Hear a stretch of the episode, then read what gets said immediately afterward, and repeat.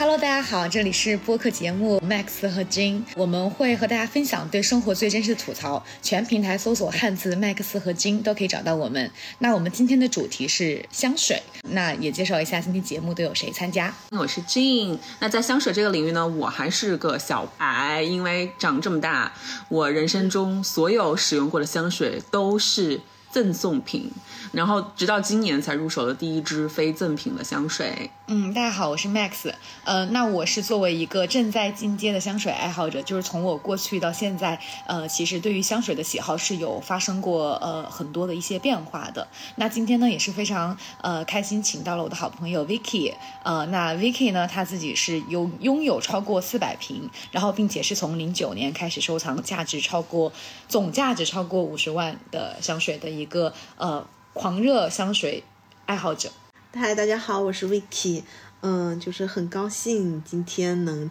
参加 Max 和金的这样一个关于香水的讨论，嗯，因为我自己是有很严重的强强迫症和香就是仓鼠囤积症，导致我购买香水这件事情就已经从单纯的买香水本身变成了一种囤积式的爱好，当然并不是提倡这个行为本身，但是我觉得。人生中总要为一两件事情去冲动和疯狂的，我觉得香水可能是我的某一种冲动，而把这个冲冲动变成一个习惯和爱好，而且我觉得在我未来的生活中间会持续不断的去就是传承这件事情，我觉得是一件很开开心很快乐的事情，而且香香水已经不仅仅对我来说，它已经不仅仅只是一件就是一个香味一种味道和一个就是日常的，就是。参与到日常打扮中的一个呃事物，一种一种嗯配饰，而更多的是我的一些陪伴我生活啊，然后给我带来愉悦和安心的一种享受，所以也很高兴今天能够和大家分享我对香水的一些想法，然后再推推荐一些很有意思的香水。嗯。我觉得挺好的，就是其实 Vicky 说了一个点，就是这个事情是他可能会呃陪伴他终生的。我觉得我我一直是认认为，我觉得人活一辈子一定要有一两个呃，就是我们陪伴终身的兴趣爱好。而且他用到的两个词，一个是冲动，呃，一个是疯狂。其实我自己觉得人是很难到疯狂这个状态啊，非常喜欢这个词，就好像大家喜欢疯狂星期四一样。哦，疯狂。对，呃，然后呃，所以所以我自己会非常认可这一点。像我自己的话，可能是对于音乐，或者说对于有一些嗯时尚，呃，有些这种喜爱，我觉得可能是会陪伴我终身的。那我也希望就是大家也是有陪伴终身的一个兴趣爱好。如果现在还没有，现在去培养来得及。好，那我们今天就什么时候也不晚。对，什么时候都不晚。对，所以那我们今天就回到今天的关于香水主题的讨论。我想说，Vicky 的香水衣柜让我大为震惊。就是第一次见到 Vicky 的时候，他就非常热情的邀请我去看他的香水收集柜。然后其实就是一整个衣柜，一整个衣柜，然后被他很精心的用置物架一层层的摆起来，然后就是四百多瓶香水，按照品牌系列去排序。我真的眼花缭乱，我都不知道从哪里下手。然后最后看完了，一边用啊，然后他一边给我介绍完了，我身上真的是没有一寸肌肤是没有味道的。就这种体验超级震撼，前所未有。也感谢 Vicky 这么大方的跟我们分享他的香水。我也是，就是在我跟 Vicky 一起住了之后，我也算是实现了香水自由。然后每一周呢，我都可以去他的衣柜子里面选一支啊特别的我喜欢的香水的味道。嗯，然后对，然后就是每一天换换换不同的心情，我自己是非常觉得呃非常有仪式感的，可以让我们普通的生活增添一些色彩。对，我觉得每个每一天，根据自己的心情，根据天。气，甚至根据每天的衣服的搭配选一选一件，就是让人心情愉快的香水，就是一那一天让人烦恼的工作呀，还有和同事之间的，就是没有必要的交流，就是会让人心情非常郁闷的一些事情，都会变得不那么糟糕。至少你再回忆起来，至少它会有一个让你愉快的味道伴随着你，就会就记忆点。对我来说是，而且我我觉得我使用香水其实还有一点就是，是因为我经常打车嘛，然后车上经常会有异味，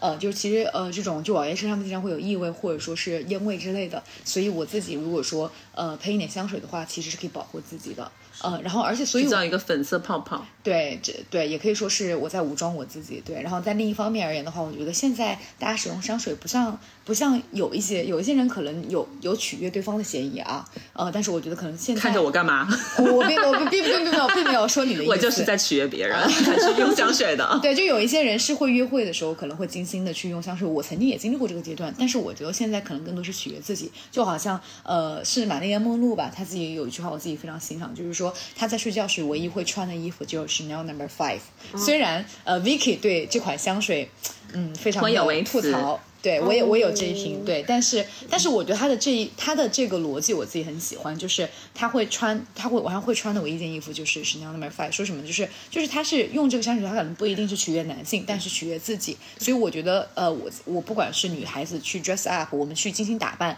化妆对吧，或者说我们去穿很好看的衣服，还是说我们用一款喜欢的香水，其实并不一定一定要是取悦男性，而可能只是说取悦我们自己。是的，就刚刚 Max 提到，就是我对香奈儿 number Five。是比较诟病的。其实，其实本身我对它的味道是没有任何偏见的，只是因为我觉得这个味道本身它非常经典，然后也流传了很多年。在这么多年里面，香水经过了很多次的变革，人们对香味的偏好啊，包括对香水的一些就是制造的工艺啊，都都有了非常突出的革新和改变之后，它虽然作为一瓶经典一直留存到现在，然后。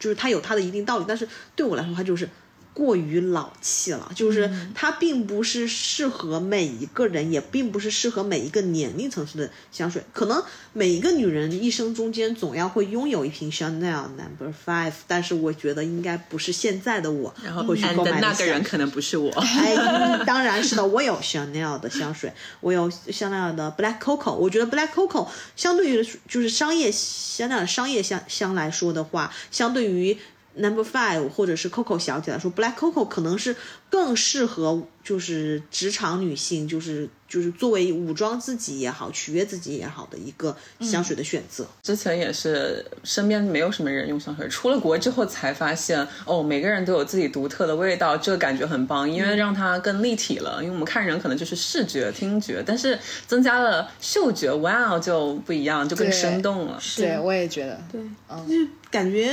嗯，应该是从大学的时候开始，周边就会有人开始用香水。但是最开始可能你看到一个人从你旁边走过，他香水很浓的话，你会不自觉的去看他，并不是带着那种欣赏的感觉看他，而是感觉就是很奇怪，就觉得啊，这个人香水怎么那么浓？香水味很重。对，就是其实他可能最开始的一个印象就是香水味很重，这个事本身可能并不是一个正面的印象，而只是一个。中性的，甚至带点负面的感觉，风尘味。对。对对，然后后来，我觉得应该是随着人们的观念变化，或者是这个东西开始普及，可能这个想法才会慢慢的转变了，就是受社会化的影响啊，或者是大家都这样想，然后你会不自觉的受影响，改变这个想法。嗯，的确，而且我觉得是呃，之前大家的可能物质越来越充裕了，也会对这方面的追求也会更多，包括口红的口红的流行，就小时候可能大家涂口红的人是很少的，或者说。有一一支两支够了，但现在可能大家就是口红上百支这样子，对吧？各种不同的呃品牌色号，你看一些不推口红的品牌也推了口红，马应龙也有。对，他们其实说口红这个就是本身它就是有一种说法叫口红是你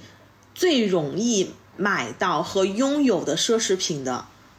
就是一个小种类，就是因为它很，就相对其他来说它很便宜，对它的门槛很低。然后，而且你是可以随身带出去，去向别人秀，就是说啊，你看我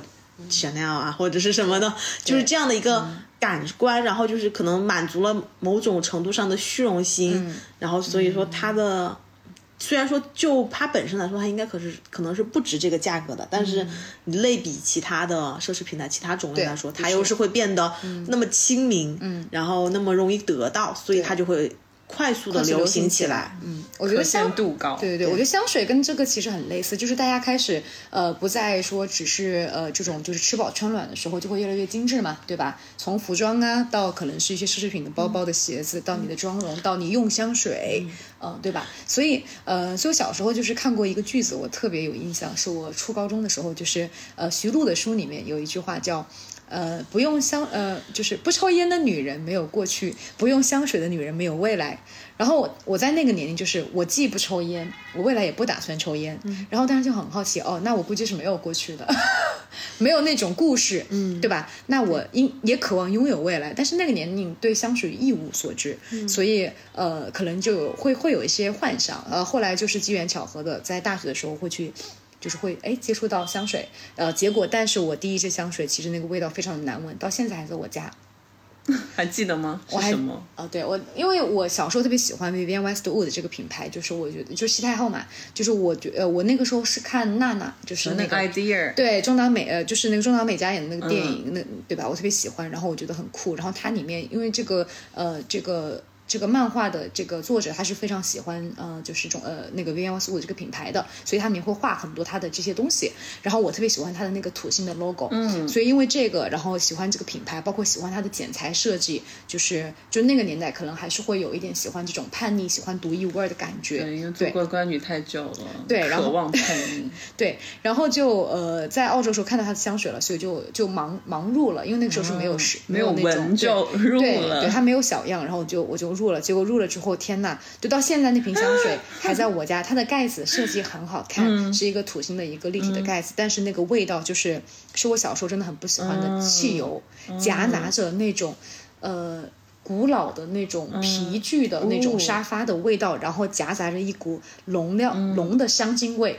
所以那个味道我一闻就是闻到就是好像就是一个很老的那种屋子里面散发的一种浓香。然后那个香水以至于到现在我可能就用了一点点，但是我也没有把它扔掉。哦，出租屋的味道。对对，说到这个，其实我觉得我也可以去分享一个很很有，只能说很有趣的味道。嗯，就是嗯，我因为我是一个非常喜欢收集系列香水的人，就是可能在这个系列我买了。几瓶之后，我就会有一种冲动想把它集齐，嗯，然后特别是那种瓶子好看或者本身这个系列我觉得很 OK 的味道，然后我就会想集齐。然后就是，嗯，我之前就买了一个系列的大概几瓶香水，基本上就最后剩一瓶没有买，因为它在专柜没有货，然后只能在专官网上订购，就是你在官网上去下单，他给你邮寄过来，也就是意味着你可能是一个盲试，就是你不知道它是什么味道，然后。但是因为我香水很多嘛，可能我大部分时候我会去根据它的香调表去评判这个香水我会不会喜欢。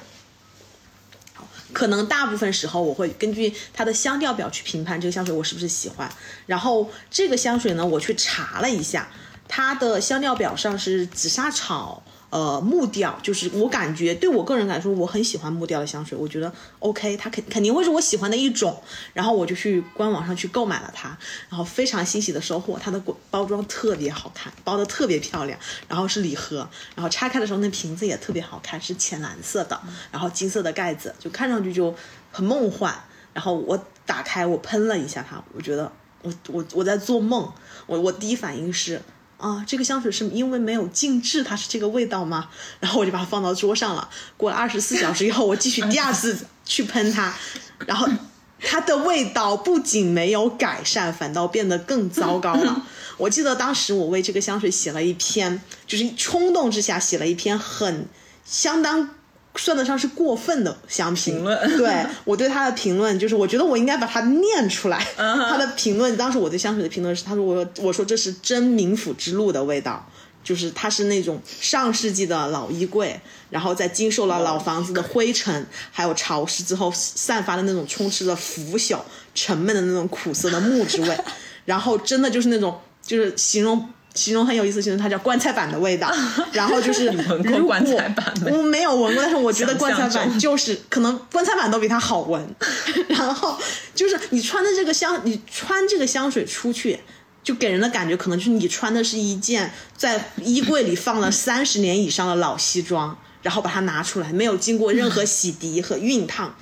就是那种就是灰尘潮湿簇拥着你。然后走上地铁，然后迎接百分之百回头率的这样一个味道，我觉得就我难以想象这瓶香水是在什么样的场合或者什么样的情况下能喷出去，因为你无论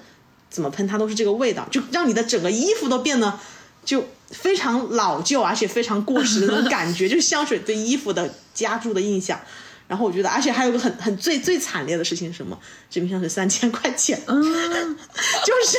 所以呃我很好奇，什么样的人会买这瓶香水？像我这样的傻子。像你这样，就是一定要收藏它系列的。可能有几种吧。第一种就是因为这个香水它本身它不在专柜，就是可以闻香闻到。我觉得可能这也是品牌耍的一个小花招，它不在专柜放出来，你就不知道它是什么味道。然后有一部分就是对这个品牌他会很喜欢，就是本身喜欢这个品牌，他会冲着品牌的溢价价值想去尝试。第二，它的包装很好看。可能就它的包装好看，给我第一感觉就是啊，那我觉得去试一下也无妨。第三，就像我这种啊全系列就差这一瓶了，哦，必须要买都买了，明白你就呃大怨种。啊，对，大怨种说的就是我。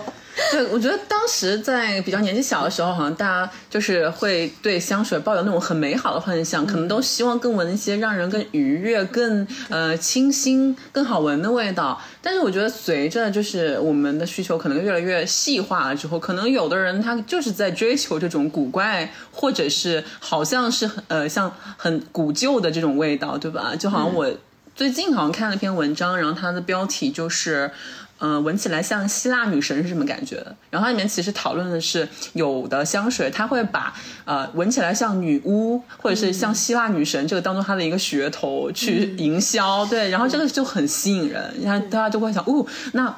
像美杜莎的话会什么味道，是吧？它其实、这个就这个其实就说到最近他们很多人写香评，他其实写香评营造的是。就是他先把香调表抄上去，然后营造一种美好的氛围，就是幻想其实更多是通过这个香调表上的某一种物质或者是成分去，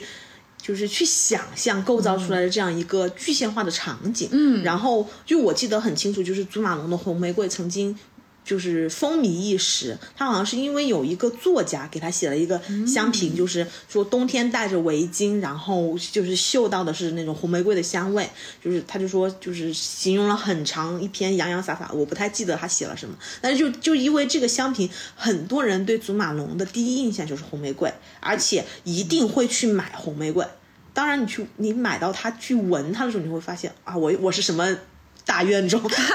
呃，我就是那个买了红玫瑰的人。祖马龙的第一支我买的就是红玫瑰。对，什么感受？来讲一下。嗯，因为我小时候不是很喜欢花香嘛，然后我是特别喜欢玫瑰花的。就是除了我最喜欢的花是向日葵之外，我是特别喜欢玫瑰的，因为我觉得玫瑰是一个很热烈、很热烈的这种。就哪怕我的好朋友的所有的毕业典礼，我全都是买的红玫瑰送给他们。嗯，因为我觉得那个颜色看着让人心情非常愉悦，而且那个香味它是经得住沉淀的。然后我当时去买那个香水的时候，呃，我记得我当时好像也是那会儿有一阵子，就是我曾经大学的时候，我不是提到第一支香水是一个很可怕的香水，然后之后呢，我是买了非常多的，就是呃。呃，是那个小雏菊系列，就是 Mac 呃 Mac Jacobs 的、他们的小雏菊的，我闻了很多，因为我觉得味道还是比较清新的那种花香味。然后后面呢，然后呃。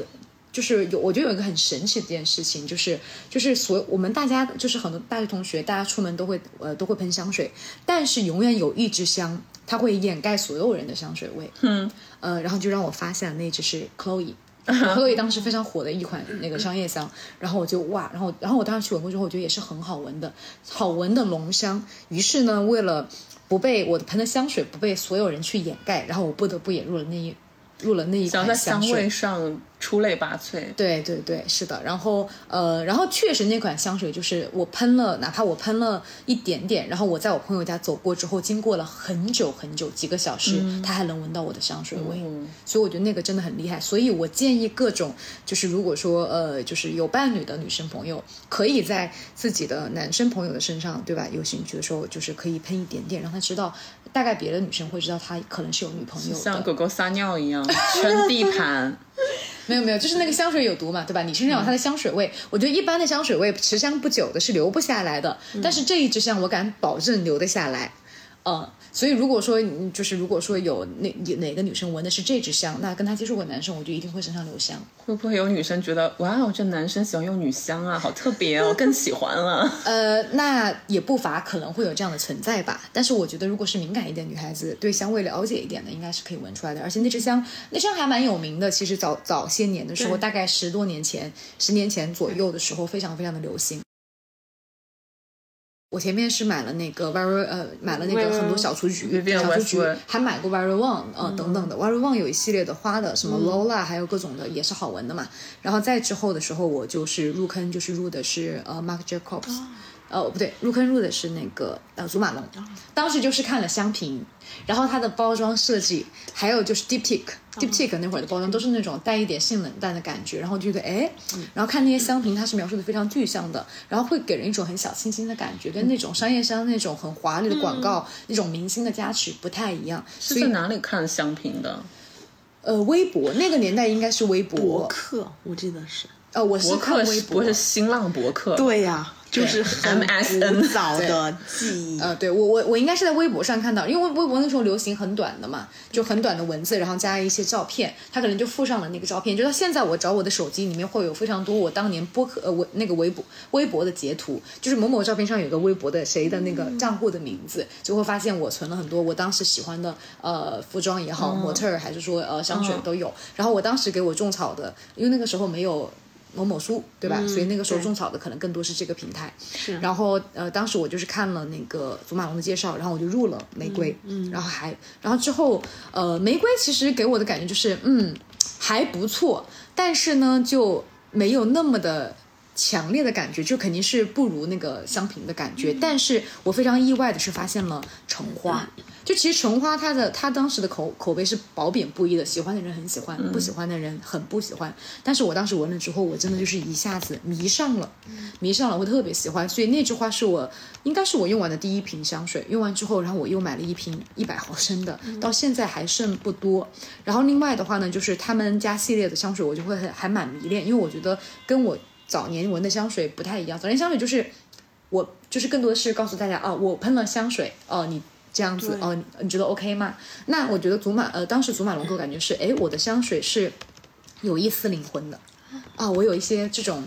呃那种。碰撞，有一些碰撞，有一些化学反应，对吧？像那个什么是卷尾花与鼠尾草，是叫这个名字。鼠尾草与海盐，呃，鼠尾草与海盐，对海盐那支我特别特别喜欢，就是呃，我会非常渴望，就是那会儿可能二十岁出头的时候，我男朋友的身上会是这种很清爽、夏天干净的那种感觉。这个就是它的卖点。对，这是它的卖点。是，就是因为我第一支香水应该也是商业香，是 Gucci 的一支同名女士。嗯，当然我现在去查它的香瓶，它其实它的香瓶展现出来是这种甜的味道，嗯但是我自己喷在我身上，其实它是非常。木质调，而且甚至有一点点特异独行的那种怪异感的，它其实是广藿啊、檀香之类的混合综合体。然后这支香水呢，大概陪伴了我大学三年，嗯，从大一到大三的时间，然后一直到大三，可能我最后大四的时候，我换了一瓶香水，就我的朋友就突然跟我说，他说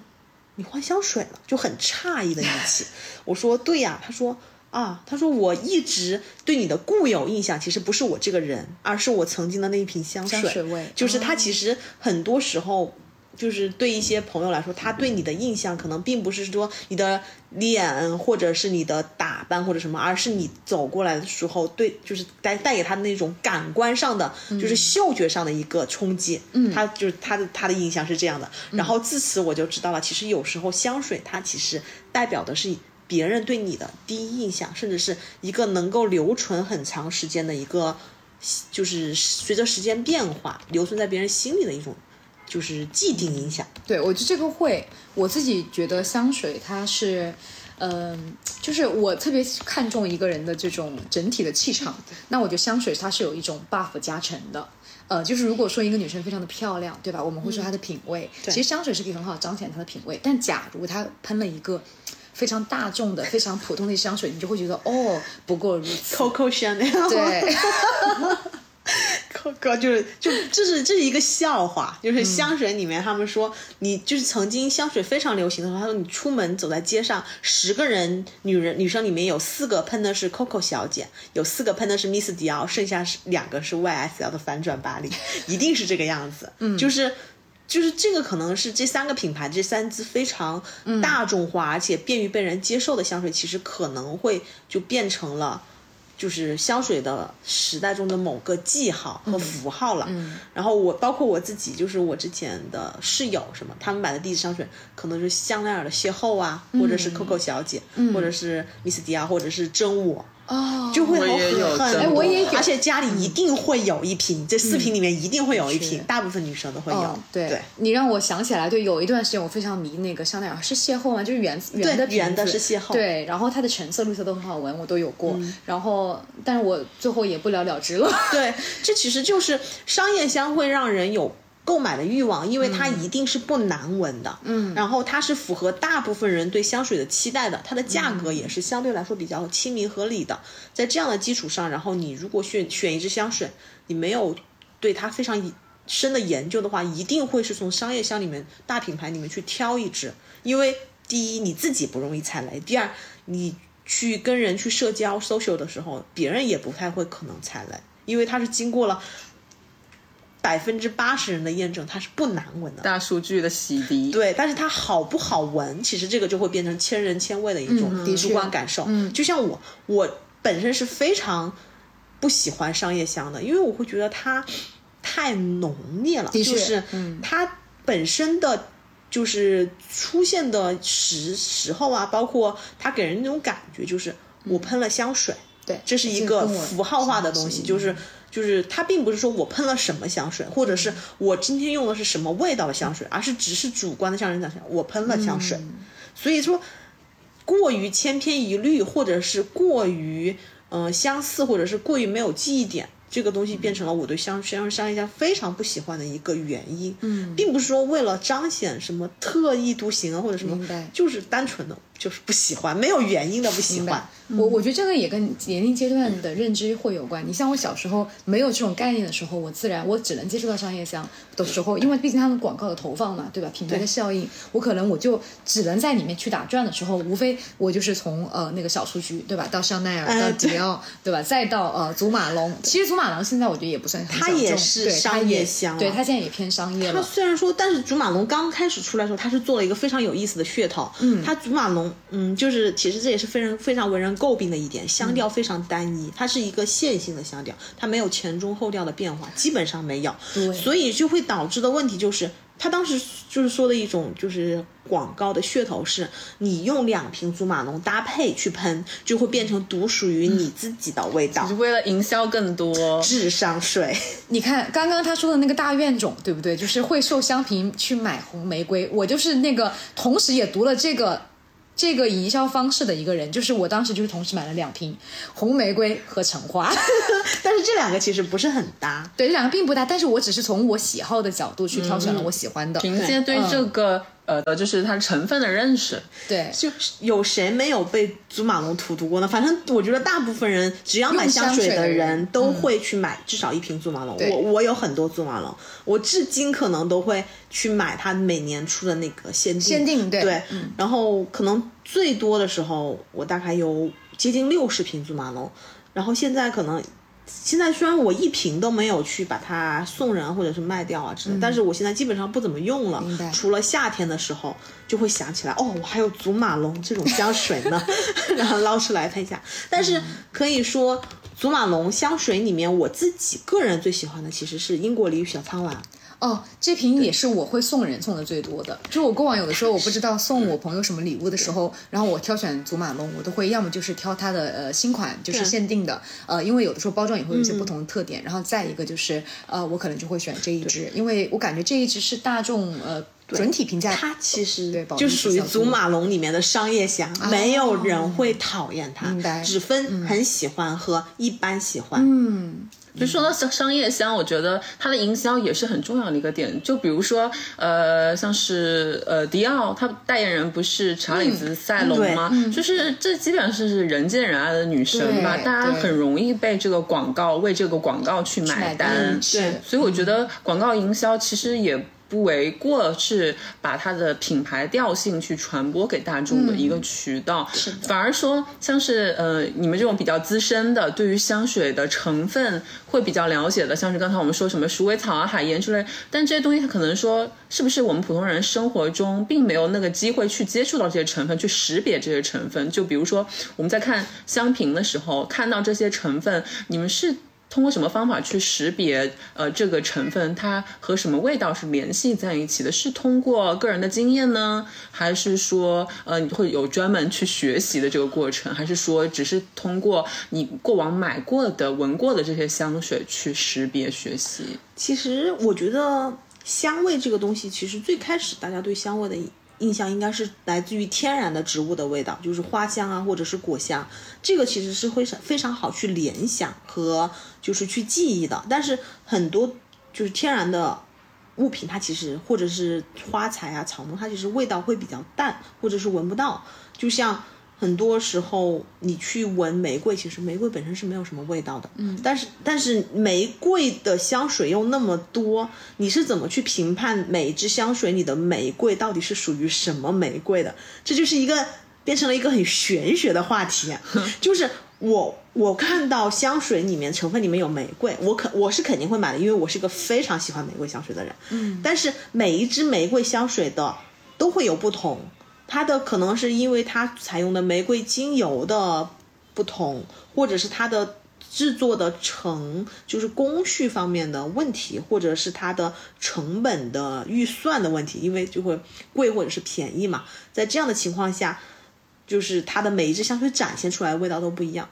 但是就是当你去闻多了，你其实你更多时候你就会知道你更喜欢什么样的组合。嗯，就是其实香水这个事情，找到自己喜欢的香水和适合的香水。本身它是一个寻找和不断尝试的过程，包括嗯香水里面非常著名的几个基底：乌木、广藿、橙花、玫瑰，还有桂花、茉莉这些香水，它其实本身你是有的是可以闻得到，就而且第一能感还原，有的是真的你不知道什么味道。比如说我说广藿，你们知道广藿是什么味道吗？完全联想不到。对，广藿它其实本身的味道会很奇怪，但是它需要跟各种花材去搭配。所以说，其实我们更多时候我们去寻找自己喜欢的味道，不是单一的一种味道，而是两种或者是三种的组合。嗯，就是我，比如说我自己会说，我会，我会，我最钟爱的是乌木玫瑰或者是广藿玫瑰。就是说，如果一个香料表里面出现这两种或者是三种的材，就是材料，嗯嗯。我就会觉得这瓶香水可能会是我的选择，对，嗯，就是不会出错，至少，嗯，像我个人的话，我就会比较喜欢，呃，当然，我我我我我其实前面有在我们在聊过往的喜欢的香水的那个过程，我觉得很有趣的一点就是人的变化是很大的，就像我小时候很讨厌榴莲，但我长大之后非常喜欢，对，然后香水一样的，就是呃，我小时候可能就是并不太喜欢木香，呃，或者不太能接受，但是我。从比如说我第一支香水到中间喜欢花香，然后到喜欢祖马龙，到后期的时候，我突然发现有一段时间我沉迷木香、檀香，就是任何的香水只要是一个木调的这种的木质调的，我就会非常非常的迷恋。当然也会跟呃像 Vicky 说的一样，就是看香水里面的成分有添加多少种，因为会更看重它的前调是什么样子，中调是什么和后调是什么。因为前调的就是可能只是喷出的一瞬间你闻到的，里面会有一些很刺鼻的呃。这种味道可能是我不喜欢的，那可能更多的时候我需要怎稍微过一下，然后我才能闻到，哎，这个它的主料的味道。然后另外就是过了几个小时之后，哎，它身上残留的那种淡淡的味道是否是我喜欢的？所以经过这个之后，然后我就发现，哎，我大概呃。找到了我喜欢的香水的类型，然后可能虽然说对香粉香水的成分不如像呃 Vicky 那么了解，但是我大概可能也会在看完呃香水成分表之后，根据我之前试香的经验，我大概会有会有感觉说这是一支呃什么氛围的香，然后以及说呃这支香水里面有一些味道是我可以接受和完全不能接受的，这样去去拍。然后但是我也踩过一次雷，就是在去年。就有一段时间，呃，会就是也会大家流行，比如无花，就是那个呃 Deep Tick 的无花果香还是蛮有名的，大家都然后流行奶香嘛。然后我当时有闻过朋友喷那种奶香味的香水，我觉得是好闻的。然后当时呢，呃，我就很想，嗯，就是买一支奶香味的。然后当时也是对比了一下，然后准备买他们家的无花果。当时其实他们家我之前有他们家的那个肌肤之花，是我过往几年最爱的一支呃香水，非常非常喜欢，就是它。它是呃有一点点那种就是皂感的味，皂皂感的感觉，就像你刚刚洗完澡的那种呃肥皂好像没有洗干净，但是过了一小会儿之后，然后它散发了之后，你就会感觉是一种非常非常天然自然的那种香味，然后还夹着一点点木调，呃，然后它里面还有一些花香的味道，淡淡的，然后我整个是非常非常喜欢，喜欢它，包括残留在我身上过了呃很久之后，呃，所以它也会是我的事情这样，就我会喷到我的呃床单、我的枕枕套枕套上，这样的话我会让我睡觉的时候持续有香的味道。然后这支香水也是我上班的时候。经过了一整天，然后会被我的呃客户问的，哎，我很喜欢的香水，哎是什么味道？可能他已经闻到的是一个中后调的感觉，所以那支香水也是我用的最快的一支，就是我大概半年我把一瓶呃喷完了，呃大概是七十五毫升左右。被腌入味儿了，对，被腌入味了，是的。然后，嗯嗯，你先说。对，然后这也是我为数不多想回购的，会回购的香水，所以大家待会儿我觉得也可以分享一下回购的香水。然后呃，然后说到呃前面那那一个呃就是。踩雷就是我当时，因为我买的那个呃，我肌肤之花是它黑瓶的，就是那个龙香的系列，我是觉得很喜欢的。然后当时无花果的时候，它也是会有淡香和龙香。那我觉得待会儿呃，Vicky 可以给大家科普一下香水的这种类型，因为可能对于很多对香水不了解的人，其实大家大家很很难去。去辨别什么样的香适合我，你有的时候可能一不小心开始就过了，买了一个浓香，很对，很抗拒。然后像我呢，就在于这会儿的时候，我当时去选的时候，我倾我倾倾向是买那个浓香，但是那会儿不知道是没有货还是什么原因，然后我我再三当时考量，还是买了一支淡香。结果就是我喷的一瞬间，我就觉得这个前调，我觉得我不是那么的喜欢。另外，它的中后调就是它没有那么明。就是那么呃细分的中呃中调和后调的感觉，它更多的是那个前调一瞬间完就到了这个香水，就很像一支商业香的感觉，就只有一种味道，然后是一种奶香，但是那个奶香我说不上有多么的喜欢。于是那支香水大概是我喷了一两次，我确定我明确觉得我不喜欢之后，我就把它转出了，因为有的人会喜欢嘛，呃，然后我就转出了，它也是我为数不多的，应该是唯一一支转出的香水。然后我那会儿也在思考，我为什么不喜欢这支香？然后突然就意识到，从我三十岁开始非常沉迷木香开始，就是我那会儿是，呃，那会儿可能是上一段呃上上段恋情已经结束了，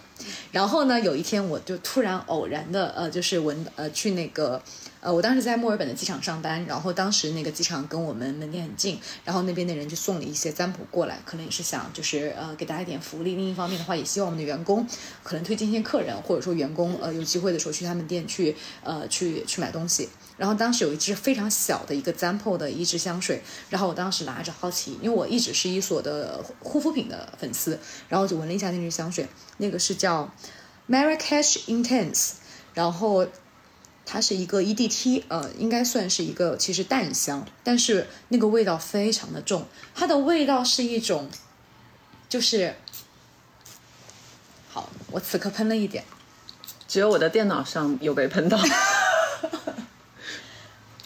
好，这是一支有味道的博客。嗯，真的木香很重。这个味道对它木香很重，但是它是有一丝烟草味。我是一个不抽烟的人，但是我总能闻到它的一种烟熏烟草味。就是现在放置很久之后，它其实味道也有一点变质，对，它会有一种烟熏的味道，尤其它的中后调这个会更强烈，然后一种木香，然后。就会给我一种，我大概理解了，对我大概理解了，不抽烟的女人没有过去，不用香水的女人没有未来这句话，就是它就是混杂着一种过去和未来的那种复杂感。然后我觉得，对我觉得这是一个非常有层次的香水，然后而且它会这种味道一直弥漫着我，它而且但它并不商业。不是那种我喷了香水，它会让我去思考这个香水的成分，然后会觉得这个香味非常非常特别，以至于到现在我都非常深爱这支香。我我感觉的没错，它是有檀木的。对对，就是它应该是有檀木香。真的好好闻哦。是的，然后然后呃，但是我的闺蜜在跟我，就是我的表妹和我另一个闺蜜在跟我出街的时候，他们是严令禁止我喷这支香水的，因为在车里会熏。会熏到他们，他们晕车，对，他们会晕车。另外，他们可能不太喜欢这个味道，于是他们我那一天就带我说，我们我们正好是看到了那个欧龙，于是他们就强行逼迫我去欧龙买了一支香。其实，当然我本身也是喜欢古龙水的，于是我那天买了那个呃，买了一支那个他们家很招牌的赤霞橘光，好像是对赤霞橘光，赤霞橘光。然后从此他们说，你们跟你们出来跟我见面，呃，你就请喷这支香。我说好的，没有问题。然后受这个影响，我很长时间其实都没有喷这支香，以至于导致它现在没有喷完。但我是非常迷恋这支香水的。这个保存的味，现在味道也很好闻。对，然后那那一段时间，就是因为它就在我们门店旁边，然后我每次去他们店的时候，我都会拿起那支香水，就是像外国人喷香水一样，就是全身上下到衣服的里面，我的西服外套里面我都会喷，以至于到现在我的那一件工服可能现在还留着这个香水味。入味儿了入味了，对我非常喜欢。说到刚才，就是两位 Vicky 和 Max 都有介绍过自己对于香水的一些很成熟、很资深的见解。那我这个小白就来说一下，除了像你们看香评，对吧？比方说在买前会看一下，然后看一下别人怎么用文字啊、图片啊来营造这种氛围，然后说服你们去买。然后也有可能会不断的去尝试，在尝试中去学习。那我呢，我这辈子可能就是一直在用小样小样，然后直到今年才入手了本人的第一支香水，而且名字我也不记得。Fine，就是你可以知道我我买香水可能都不是看成分，然后也不是看什么，而是说我会看瓶子的设计。你可以说一下品牌，然后来猜一下和味道，可以猜一下是哪一瓶。忘了，那我要看我淘宝订单记录。你不知道谁都没注意没有啊？我就是看包装，因为它是一排琳琅满目的，然后我就一过去，我看首先是它的形态是矮矮胖胖的，哎然后盖子是木质的，嗯，然后它的好像是因为你也有，是不是？是不是？我上次在你那个屏里面看到三款你有，我没有了，我有一支，我有零零一。我等会儿我等会儿看一下我淘宝订单。总之就是那个瓶子吸引了我，我才去闻，然后一闻果然是我爱的味道哎。对，就是我觉得可能每个人都会有自己的路径去学习，对吧？然后我就是通过视觉，然后我觉得这也很有效哎。是嗯，但是我曾经翻车过，我第一支香水它的设计非常的漂亮，但是那个香味是我完全不能接受的。你可以描述一下是怎么好看？就是呃，是那个 Vivienne Westwood 的那个嘛，它是一个呃一个长滴管状的，然后呢上面就是。用那种就是鲜红的字写着它的品牌的名字，然后它的盖子是一个那种镂空立体设计的，它的 logo 就是那个木星的设计，那个盖子扣上去，所以就是一个长的，有点像一个呃上面就因为它是一个土星状嘛，就像十十十字架的感觉，呃，就上面是一个木星的盖子，然后下面是一个滴管的，它的设计是非常好看的，呃，就是符合就是二十岁左右那个年代会喜欢的设计，但是那个味道非常的不二十年代。但是 Vivienne Westwood 这个品牌的调性会让我对它的预期就是叛逆、独特、特立独行的感觉，所以我也没有期待它味道好闻。所以我在实体店闻过之后，我就确定我不会想要它的啊的确香水。就它可能就是香水展现的是一个品牌的，呃，就是调性，对它可能也是它的品牌的一些理念什么的。比如说，我可能就是我第一瓶很贵的香水，是我在香港读书的时候有一次去逛门店，其实当时我是去买彩妆的，就是去逛 Giorgio Armani，、然后去买彩妆，然后他在就是他的顾门店里面有一个展牌，放的是他们家的一个一个系列的香水，然后这个香水呢。他们就是盖子特别好看，就是是黑色的，大部分是黑色的瓶子，然后配上五颜六六色的像石头一样的盖子，然后其中有我被一瓶香水吸引了，然后那当时那个就是。呃柜姐她就走过来跟我们说，她说这个是一个限量哦，提到了限量，我第一反应已经是啊，我觉得我今天的钱包 守不住了。然后第二，她说它是玫瑰味道的，然后我瞬间觉得正好抓住哦，对，就抓住了我的点。然后第三，它是摇晃了之后可以有那种流光溢彩的金色的金粉，我刚好我会带带过来了，你看，就是你看，就是那种感觉到金金粉在瓶子里面 就是流动的那种银河感。然后这个时候他，然后我就他就给我们试了一下，因为这一瓶它的有点金粉有点上来往堵住了他的那个腮头，所以说这是他的一个，他不是，就这也是一个悲剧，就是我没有摇匀它，我就喷它了，然后就只能直接接受这个悲剧。一饮而尽。对，然后当时就我就一第一反应就是我想试一下它，因为它真的很好看。好然后 Oh my god，好复杂的香味对啊！，然后但然后最后就是知道它价格以后，其实我有一瞬间是劝退的。Oh my god 但是后来还是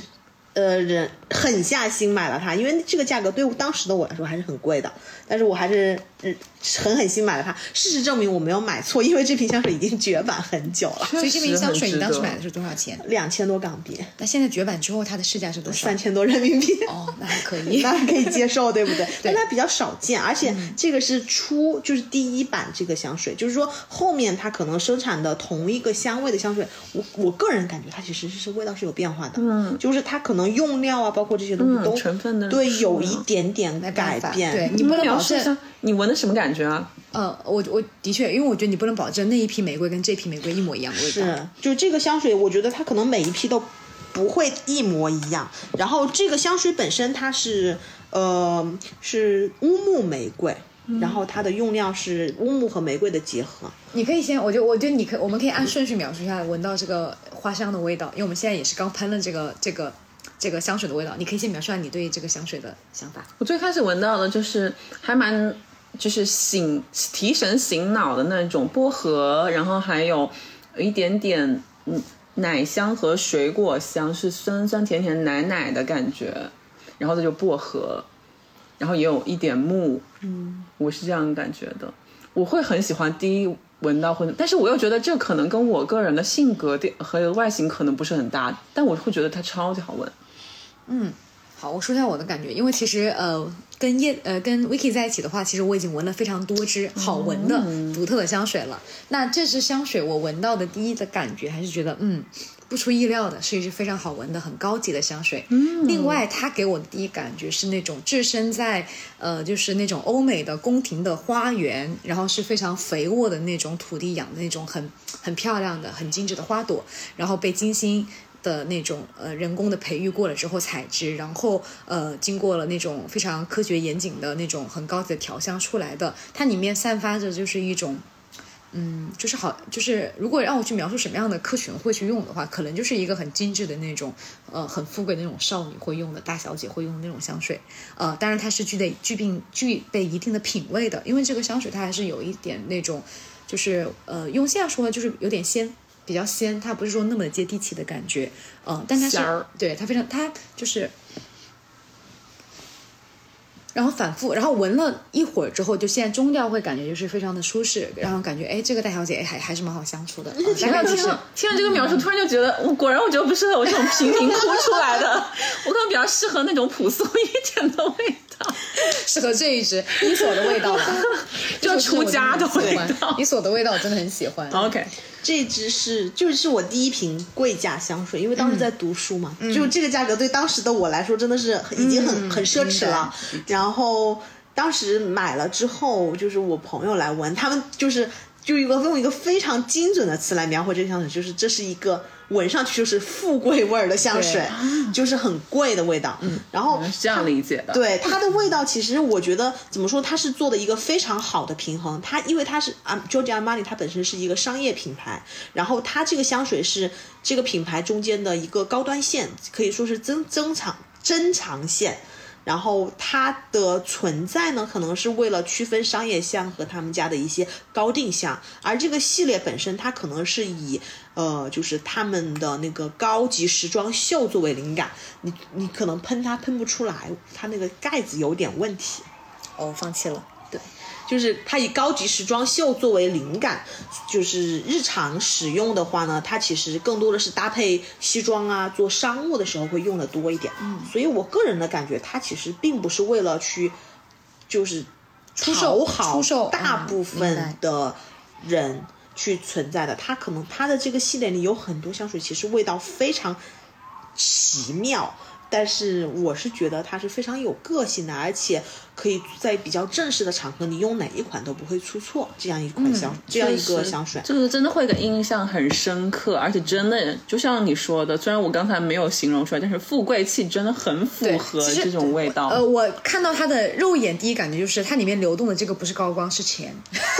是金钱。我觉觉得金钱的嗯对，味道包括整个设计就一看就很贵，嗯。然后你看喷完之后，我的手上都是有金粉的，这个真的很厉害。Bling bling 的，对，bling bling 的。但是这个它这个系列呢，因为这几年怎么说呢，香水品牌也是要挣钱的嘛，然后他们就会出更多更贴近大众喜好的香水，更贴近就是人们对香水的需求，也做的营销做的更多。比如说咱们这个系列最就是近几年比较出名的、出圈的，嗯，苏州牡丹。玉龙茶香是不是大家都听过的名字？嗯就是这个香水，但是那些香水本身，我觉得它已经是非常成熟的商业线产品了。嗯，就是它可能作为商业香香来说是非常成功的。买香水想到这个品牌，你第一会想到这几支香。但是就我个人而言，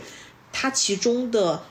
就无论是用料啊，还是调香师对就是香水的把控啊，以及呈、个人呈现的感受，它是完远远及不上就是我喜欢的这一条线的其他的，就是明白品类的。就我觉得可能打个比方，用你说那个就是高级时装的这种感觉，就可能过往的时候是一个呃非常有呃 sense 或者非常有 level 的一个呃创意总监，他在主持这一块儿，然后的时候，他对于香水的要求可能跟他高定系列的要求是一样的，就是要符合它的调性，符合它的呃品牌的 DNA 以及它的剪裁呀、等等的，所以就是他会对于香水的综合的要求非常的高。那可能现在就是呃，如同这一些呃时时尚的对时尚的变化一样，其实现在更多是大工业流水生产线。对，哪哪怕说是呃他们这些高定每年会出很多东西，那他可能也是更多的由普通的团队去做，那他的团队很难保证持续的像过往的那些资深的呃知名的设计师一样，保持持续的这种高标准、高要求和高生产力的时候，那不免会有一些流于对吧？就是大众的商业呃、对商业化的一些东西，呃这样的，我觉得也可以也可以理解，但是作为品牌忠实粉丝，我对这个品牌忠实程度到什么地步？嗯，就他们家这个呃 Private 系列的每一支香水，我基本都有，除了最新出的那个。透明瓶子那些我都没有，因为我很嫌弃它们。然后每一瓶都有，包括绝版的，嗯、就是限定版本的，还有每一年的限量，基本上我都会收集。但是就是作为这样的对他们这个品牌这条线的狂热爱好者来说，我是非常非常不喜欢他们对这条线这样的消费的。我觉得你把这条线整体做成了那个样子，你既没有讨好，就是大原众本的老客户，就是讨讨好现在的目你的目标客群，因为它流于商业香了，就是对很多人来说，它就是一个商业香。明白你也没有取悦到曾经非常喜欢这条线的人，因为对我们来说，这条线其实是一种初心，就是我真的就是喷这种香水，我就可以想象到。当时就是这个品牌盛极一时的时候，他们做珍藏啊、阿沙龙的那种感受，但是现在就是啊，上夜香，不是鄙视，但是真的没关系，没关系。我觉得待会儿我们可以做一个快速的 Q and A 的环节，就是比如说让你去呃呃，就是跟大家去告诉一下如何简单的我们去分什么叫呃那个商业香，什么是小众香，对吧？现在大众的口中的，以及什么是浓香、淡香等等的这一些。那我还很好奇，就是呃，因为我我我自己特别是我是《甄嬛传》的一个忠实爱好者，对吧？你们有很多的用香高手。对，你们有非常多的用香高手，所以我很好奇，就就就是呃，我们可以探讨一下，香水是先是在中国发明，还是说是外国发明？其实我觉得，嗯，中国其实用香的历史是很长久的。嗯，然后之前丝绸之路，我记得就是一个香料广泛流哦通的进出口的嗯。交易。嗯，然后而且中，但是中国其实他们用香更多的是熏香，熏香嗯就是让整个嗯。环境里充斥的这样的一种味道。嗯。而且中国用香古来可能都是用的更多的是那种木质调更更更充足，因为中国人对木头的喜爱就是好，然后对这种沉闷的那东东西的一个就是迷恋吧，就是好像是刻在骨子里的，哦对然后，但是整体来说，用香水就是把它制成香，就是能够液体对液体状的，能够喷在身上。其实中国的历史应该是很短的，因为嗯。它从最开始的熏房间到后来的熏衣服，嗯，它更多的只是让这个东西扩散，依附在某个呃，我唯一能看到就是古代那个，就是当然电视剧里呈现的啊，人会用香，就是在你洗澡的时候，里面放很多的玫瑰花。啊，我也看到。对对吧？嗯，所以我觉得呃，但是我然后你就会看到那个华妃，她就是有她特定的欢欢迎香，对吧？要点那个，虽然里面是有大量的麝香，对吧？是不能怀孕的，对我觉得也很有趣。香水的历史嘛，香水是怎么如何流行起来的？我想问一下，你们知道吗？不知道，我没有关注过这个。有没有听到一些道听途说的那种？就是觉得这可能是白人那种为了掩盖体味去使用的一种产品，但是可能亚洲人本身就是香香啊，没有异味，不需要去掩盖任何。我觉得这个可能是我们周边的，就是亚洲人不如欧洲人用香那么重的其中一个原因。那其实我我自己小时候有听说过，就是好像是因为说是那个呃，在呃文艺复兴时期，就是比如说呃，就是呃路易十四国王对吧？他不爱洗澡，然后呢，听说是身上有恶臭的味道。呃，然后他的臣子，呃，就臣子，大家就是为了相互，对吧？就是不困扰彼此，他们都会疯狂的喷很多的香水，然后这样子，然后让它去流行。那我也做过一个简单的科普。那呃，香水的话，它应该是早在公元呃一千五百年前的时候，就是一千五百年，呃，那个埃及艳后，她就其实就已经在使用十五种不同气味的香水去洗澡了。呃，而且在那个年代，公共场合不涂香水是违法的。我觉得会非常有趣，就得浓到什么程度才能证明自己的清白啊？呃，不得而知，但是很好，但是我觉得还是蛮有趣的。幻想一下现在的社会，如果说不涂香水是违法的，那我应该被判无期徒刑。那我觉得中国的男性可能有一一大半都要被 打入大牢。我觉得这是一个好事儿。对，我觉得是。然后大家再也不惧怕在比如说地铁、公交，对吧，以及电梯闻到一些异味了。我觉得是夏天，我觉得是很好的一件事情。这个我等会儿也可以分享一个很有趣的小故事。可以。然后呃，但是欧洲香水它的第一步实际上是从十六级开始卖出的，那个时候就是那个凯瑟琳呃德就是 Catherine 的 Medicine，就是那个呃梅德西。是叫他是哦梅迪西，就美第美第奇美第奇他们这个，就是因为这个翻译可能不太一样，就是凯斯呃凯瑟琳德美第对美第奇他们那个呃就是他们的这个家族就是美第奇家族是非常非常有名的，他是意大利的一个贵族嘛，然后他当时是要跟法国国王结婚，然后呢呃他个人真的是改变了很多欧洲的历史。呃，一个是首先他把香水变成了巴黎的这边的一个非常时髦的物品，然后所有人会用，比如说用呃香水去去那个就是香水就是洒过喷过的皮革做手套。另一方面的话，大家就是也会有香水的品牌开始流行起来，呃，然后让呃法国变成一个香水之都。然后包括十七世纪的时候，路易十四会充分利用它，让香水真正开始流行。然后刚刚提到的美第奇就是这一位的王后，她非常也厉害，就是她身世很坎坷，但是呢，呃，她。我刚刚说他一己之力改变了整个欧呃欧洲嘛，时尚 icon。对他就是欧洲流行的束腰是从他开始的，因为他非常的迷恋瘦腰，所以他这是他会他自己就会开始束腰，包括他会受他的影响，他的儿媳呀等等的呀。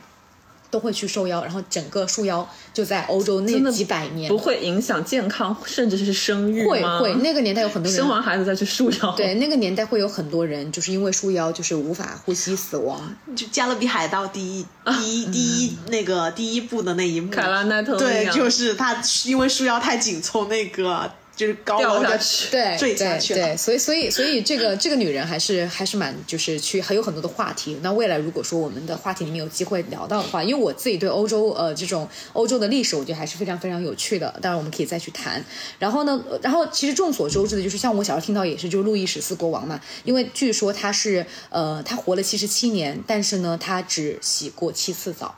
呃。然后，但是，然后，但是，其实那个年代他们的公共澡堂是很多的。那为什么他他不爱洗澡？大家可以猜一下。有不可告人的秘密，有不能够展示的身体部位。不知道，我我记得欧洲的中世纪其实大家都不爱洗澡，好像是某种就是流传的。文化，或者是因为从前一辈那儿继承来的某种习俗吧。嗯，我我做了一下简单的科普。其实当年路易十四不爱洗澡有两个原因，一个就是因为法国的政权当时是分那个天主教跟新教徒嘛，但是主要是由天主教把控。然后呢，天主教他们那边的呃说法就是是呃洗澡是亵渎灵魂。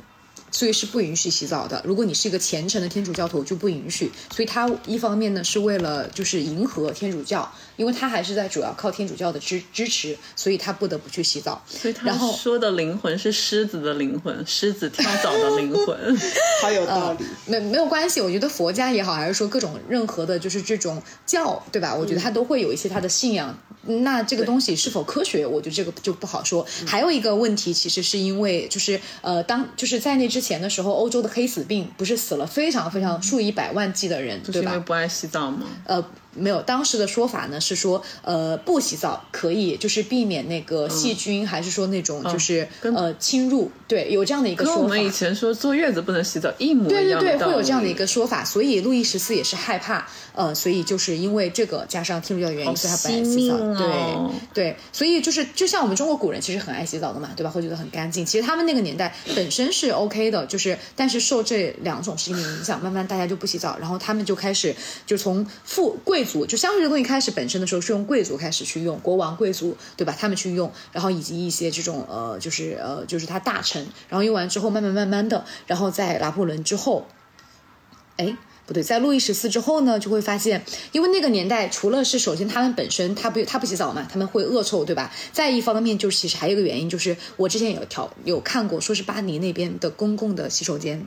的那个设施是非常不足的，简陋。对，包括那个年代不是流行波洛克的那个大摆裙嘛，很多人说他们会就地去解决，其实我觉得非常的震撼。啊对，一个行走一边行走一边解决，对，呃，当然也有传说！还还有一个我不知道能不能说，就是他们的女士不是会那个年代会有很多情夫和情妇，哦对吧？那个大裙摆也是为了便于哦，突然明白这样子，对，所以，我但然后我我我当然就这只是一个小的一个。小的黑历史。对对对，然后呃，当时法国的香水会之所以流行，其实也跟他们这个公共设施有关，就是他们没有上下水道的一个设施，人们沐浴的习惯就是不是所有人都有，然后所以就是会有很多的庭院的味道是非常非常重的，包括他们身上会有味道嘛，所以贵妇也会用香水去多么掩盖野。性的景观！对，非常野性，嗯，然后对，然后之后呢，其实十八世纪的时候，古龙水呃非常的流行，然后之后呢，就彻底的慢慢的呃，就是从呃，比如说一些呃这种。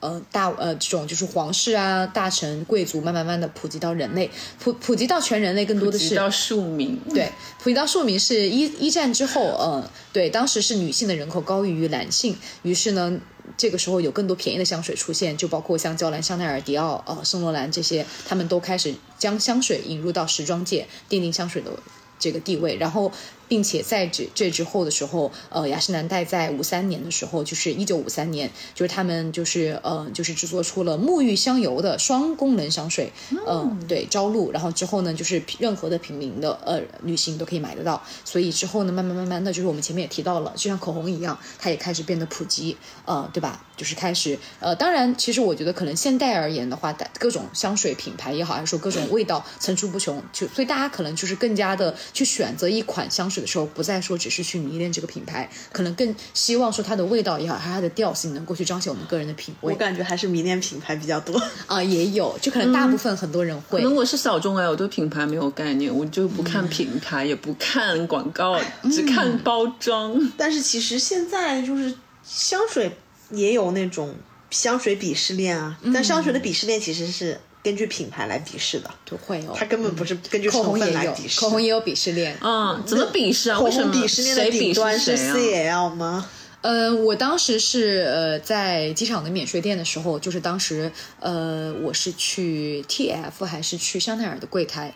当时应该是呃那个柜姐跟我聊的时候，就是我当时也是刚刚开始迷上口红的一段时间，我就会让她给我推荐一些呃口红，然后其实那在那之前我也买过香奈儿，买过那个 YSL，然后呃买过迪奥，然后她就跟我说你不要买某某品牌的。这个口红呃，非常的质感非常的差，你买某某品牌都 OK，呃，我不知道这个是说是可以的吗？我觉得没有问题，因为你没有提具体品牌。那我可以说具体品牌某某品牌就好了。我说完会被会会被大家骂吗？我觉得说完可能会接到律师函。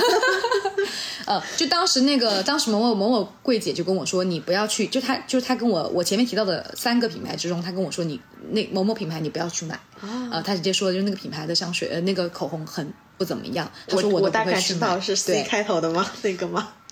嗯。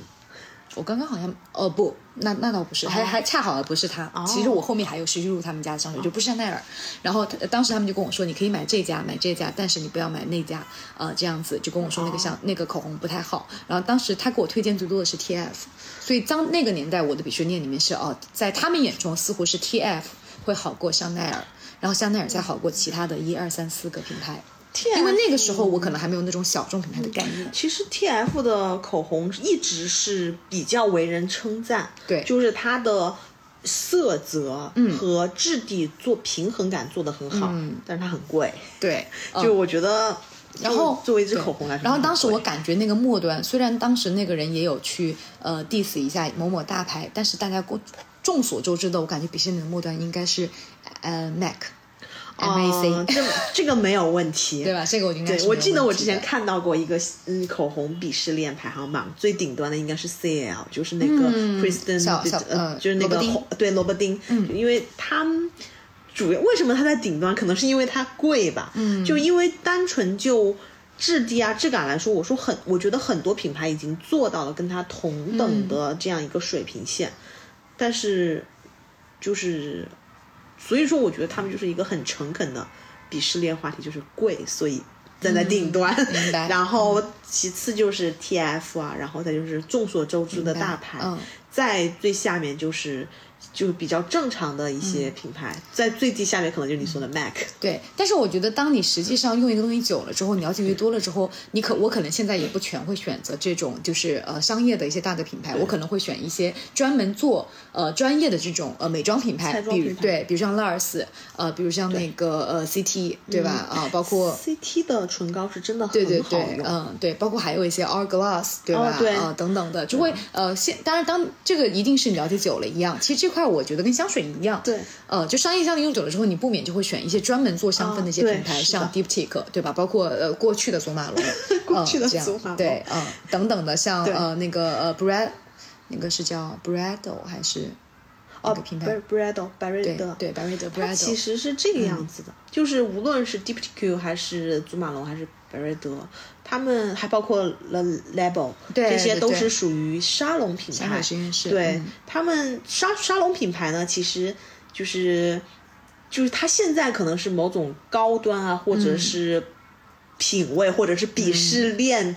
中上端的代名词。但它本身沙龙品牌这个东西的界定，其实是指的私人小作坊，就是个人去创立的品牌，然后它是就是。不是大公司的正规生产线去做的，然后它可能会存在各种各样的问题，比如说，呃，我原材料的不稳定，嗯，批次的不稳定和每一批香水的成品的不稳定性。也就是说，沙龙品牌它可能代表的是某种程度上的小众，也可能是某种人们赋予它的高端，但是它的本质。就是呈现出来其实是不那么稳定，就是可能你买买到了同一款香水的每一瓶，它的味道都会有细微的差别。哎，但是现在其实已经好很多了，因为现在无论是祖马龙还是 D P T 哥，还是我们之前提到的两个品牌，他们都是有很成熟的产品生产线了，所以他们已经被从沙龙线踢出来了，基本上可以。就是现在人们追求的呃沙龙线，可能是那种门什么什么什么第。就我不太记得了，就是什么那个那个品牌，那个品牌就是就是说吹嘘的什么手做玻璃瓶，什么手做盖子，就什么花哨啊？对，我就已经理解不了这种人们对它的追捧了。你追捧的是香水本身，还是说香水的那个瓶子，还是说香水的盖子？追追捧的是呃，就是味道，还是说人们制作它的瓶子的手艺呢？我就我已经开始理解不了人们的脑回路。明白明白。嗯，其实还有很多香水我们没有提到啊，像什么帕尔玛之水啊，对吧？包括像。欧呃，我们前面提的欧龙对吧？等等，就是会有一些专门做香氛的品牌，呃，包括还有很多我不知道的一些香水，我可能偶然有见过的很一些。他们说香水收集的香水的尽头就是娇兰，因为娇兰真的是一个非常历史悠久的香水制作品牌，而且娇兰的古董香是真的非常非常多。OK，所以但是古董香是怎么界定呢？是按年份吗？它其实是。嗯，就是古董香，其实应该是指的，就是某很早很早之前的那一批和那一瓶香水。其实现在可能它本身只具备收藏意义，不不具备就是你使用对它不能用啊，或者甚至就已经完全变味了都有可能。但是这么可能大家追求的就是。那个年代的这个东西，就是那个年代的设计灵感，因为它的瓶子和现在是不一样的，包括它的一些呃，就是充斥着那个年代的一些特色的一些制作的，就是特点，就比如说娇兰的某曾经某个系列，现在已经停产的系列，它的香水瓶盖是那种捏捏头，就是就像那种中世纪的那个电女生看看到的那种，就是嗯捏下面后面那个喷头，它就会吸上来喷出来。其实那个本身捏捏头本身是不便于保存，很容易进到空气，而且就会引发香水变质的一种设计。但是它的这个传承下来的这种明白就是设计感，其实是很受当时追捧的。明白。我前两前应该是两三年，我还看到香奈儿出了一个呃新春特别版的，是配的那样的那样的一个头，哦我当时还是有点心动的。种种原因我没有买，因为确实我已经不爱香奈儿香水的味道了。对，所以我想问一下大家，就是嗯。多久？大概多久用一次香水？以及就是经常用的香水是哪一个？为什么呢？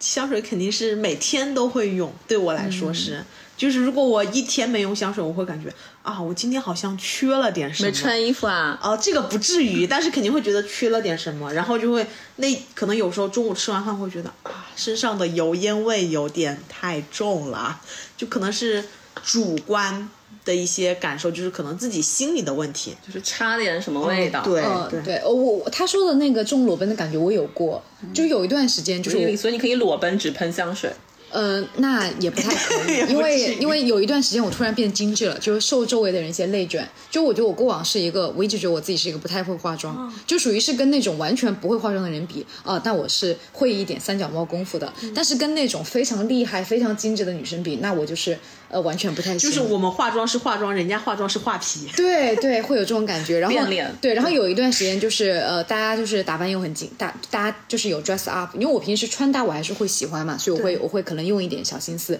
但是化妆就随便弄一下，就是去 match 我的这种 dress up。然后香水就是我心情好的时候我会用，但那段时间就是大家因为都会用香水，并且非常的精致，明显就是有精心挑选过的时候。然后那段时间我也养成了喷香水的习惯，和我也有喜欢的香水。然后如果突然某一天就是我的。我洗完头发，然后化了精美的妆容，我戴了美瞳，对吧？然后我 dress up 出门，突然在哪哪一块儿意识到我没有喷香水的时候，我突然就觉得我自己打车回家喷香水。呃没有这样，但是我就会觉得我自己有一点像在裸奔的感觉，就感觉差那么一点东西，缺了点东西对，然后我会觉得就是好像我今天是没有味道的，就像一个白开水一样，就看着是一个好喝的饮料，但是喝上去觉得嗯不太对，会有这种感觉。跟你打扮有关系吗？如果没打扮，也会觉得不喷香水就像裸奔吗？还是说化了妆之后，打扮了之后就觉得不喷就不行？嗯，打扮了之后不喷是会觉得，就是会觉得是由那个满分降到了八十分，对不对？如果说我压天压根儿就没有打扮，我还不喷香水的话，就是那我就是一个白开水，负分。没有，那我就是一个白开水，那我今天就是五十分。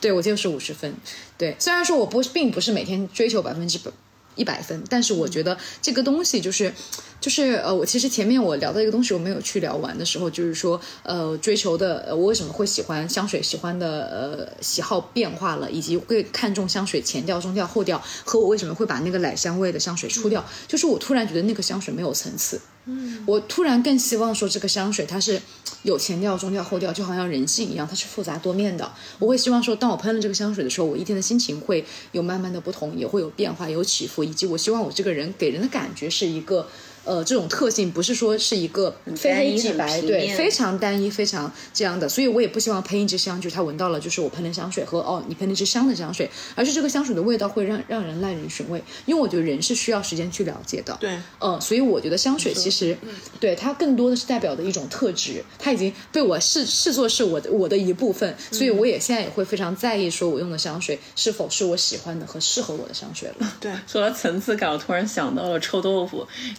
远臭近香，或者是远香近臭。你不有一款这样子的香水也很神奇？对，就其实我自己就是，我觉得香水这个东西，其实是你用多了，你就自然而然的开始知道自己喜欢什么，自然而然的开始摒弃某一些就是只有噱头而没有实际内涵的香水。嗯，然后对我来说，其实我化妆化的比较少，因为比较懒，但是我会买很多化妆品，然后我也会买很多香水，但香水我一定是会天天都去用的，而且我会有固固定的喜好，比如说夏天我可能会用某些品牌的某某些系列会多一点，冬天我也会钟爱某些品牌的呃某某一瓶或者是两瓶香水。嗯，这个我也会。对嗯对，然后就就我自己来说的话，其实我更偏好的是那种成分比较复杂的香水。嗯虽然我我有非常严重的鼻炎，就是就就生理构造来说，可能我应该是 对味道不太敏感的。喷了你也闻不到。啊，那不，那还是能闻到的。就但是我对香水的味道，其实我是非常敏锐的。就是有一个故事，就是之前有段时间我会搭地铁上班，然后冬天的地铁里面其实有非常。浓重的味道，因为夏天地铁会开空调，它会相对保持清新一些。冬天的地铁里面就会开暖气，而且很闷，就会嗯，就是味道混杂的，就会非常复杂。然后可能我更多很多时候我会闻到羽绒服自有那种鸭味儿，就是鸭绒的那个鸭味儿。每个人都是腌的不同味儿的粽子。然后呃，除此之外呢，就是冬天女生喷香水也会更大胆一些，因为夏天可能我们有时候只喷一棒，就摁一下，但是很多时候冬天大家就是。就全身上下从内衣到秋衣到呃外套对 对，那也是的。然后呃，就是这个样子的情况，它就会让我我就是我我个人感觉就是从你进地铁那一刻开始，所有香水就开始 gank 我的感官，就是然后开始互相压制和搏斗，开始发动一些战争，然后最终的胜利者，我当时经过我的就是有非常有意思的一个社会调查，我觉得最终的胜利者是 YSL，就是就是每天地铁里最终的胜利者不是反转巴黎就是黑鸦片。只有这两种。呃，我觉得呃黑鸦片是非常好闻的，这个我很认可，它也是会大众会喜欢那支香。对我曾经就是呃，我大学时期像他描述的这种的一个那种就是胜利品的感觉，就是呃 c o e 的那款对，那款香水，那款香水的名字我已经不记得了，但是因为它那一支香特别有名，什么什么丝带吧，哦，对对，就是那个丝带，对，就那个世界上绑了一个蝴蝶结的那支，就是真的就是所有人喷的那个香水，那支香水能掩盖住所有的香水，并且持续一直在。所以我到现在记得我朋友说，你来我们家过了好多个小时，我们家还有你的香水味。我当时觉得香水真的很厉害。对，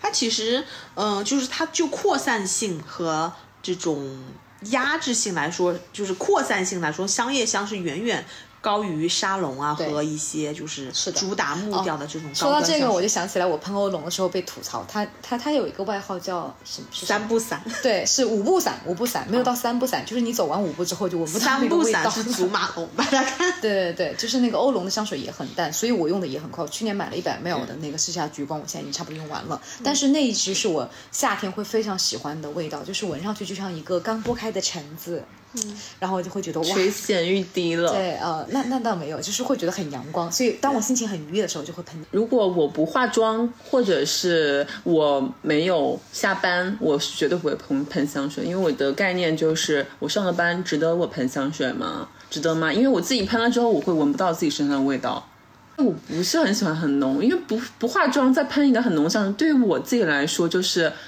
嗯，不是很 match。哦明白我会希望我整个全副武装了之后再去喷。对，所以跟你们的习惯不太一样。但是我希望不化妆、不喷香水，我整个人隐藏在、消失在人海中。但是我觉得香水也是一种武装，哎，就是比如说我的工位就那么一点，我会希望在我身上喷上香水，所以这一个小小的区域至少我是非常愉悦的。还是狗子圈地，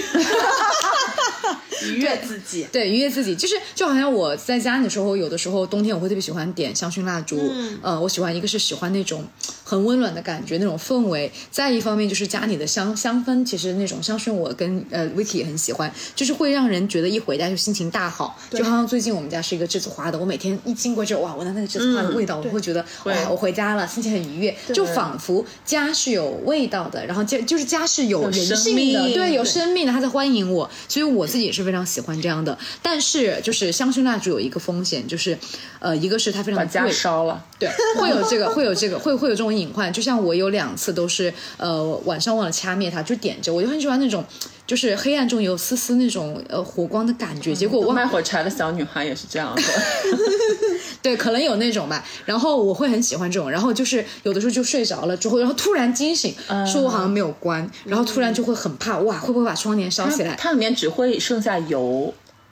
它不会溢出来，它的火焰也不会更高，但是还是会害怕，然后就会发现哦，那个半晚过去或者一晚过去，我的香薰蜡烛掉了很多，然后呃没有着火，我就把它吸掉，但是哦我的钱就没有了，没有了，对，因为因为确实很贵，你的家还在，但是你的钱没有了，哎对。对，你会发现你其实买一个两百毫升的、两百两百克的这种呃这种蜡烛，其实很不经用的。然后我就会分分钟有一种几百元在烧钱的感觉，但是我也很喜欢这种烧钱的感觉。就因为我除了我是非常希望有味道的，就是我觉得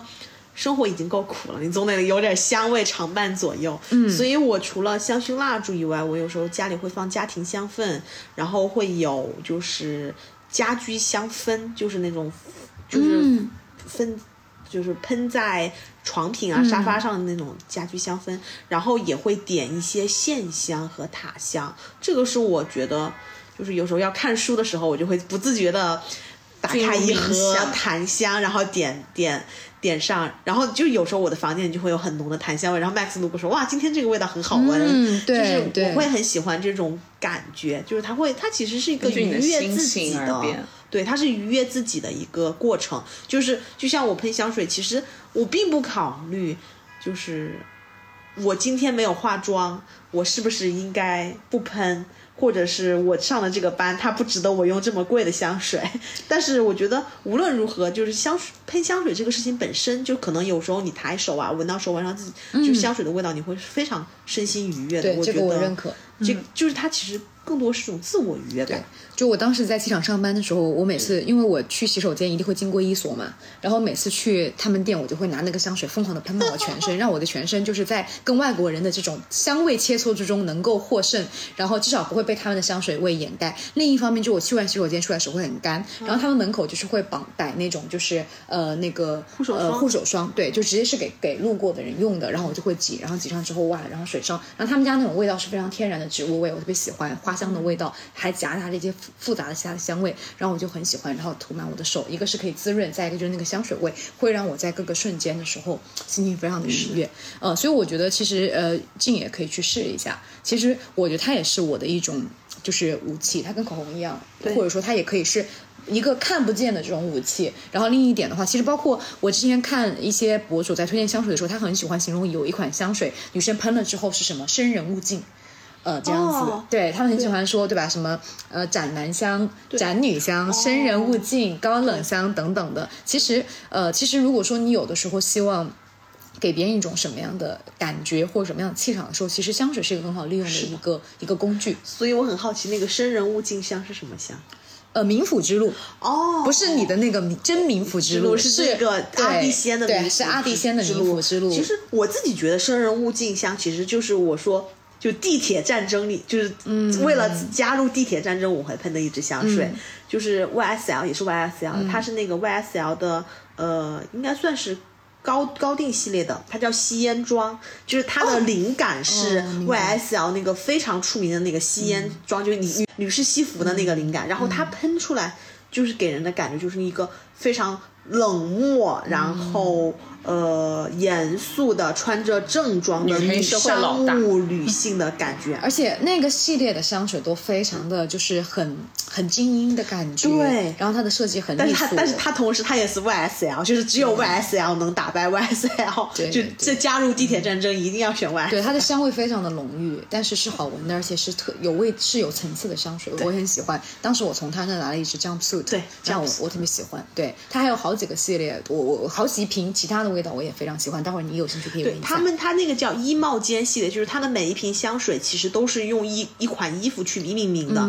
比如说吸烟装、风衣，还有燕尾服，呃，燕尾服、礼帽、长裙、长袍，就是包括他说的连体衣，它都是以这种方式去命名。就是我给我的感觉就是，可能这件这瓶香水本身搭配这种。衣服服，它是最为贴合和就是能够具象化的，就是描述的这种是感感觉很具体，但是我这种很叛逆的人，我就想，你为什么要替我定义？我不想被任何人定义，我就是要把它喷在我的内衣里，我就是不要碰到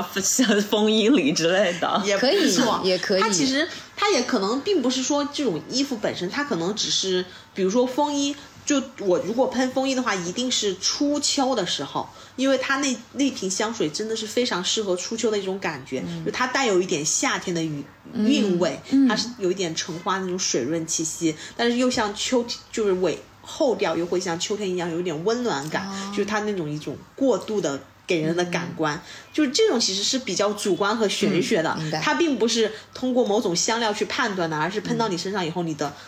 脑袋自我自发启动的联想去是啊，采用虽然。说我们好像讲到很多香水会给你什么感觉，或者是我想给人什么感觉我就喷什么香水。可是这个世界是有参差的，同一支香水在不同人的身上，或者是给不同的人闻到，理解是完全不一样。也许我想要创造一个生人勿近的，然后喷了这个冥府之路，但是也许别人会觉得哇哦，你是不是在欢迎我？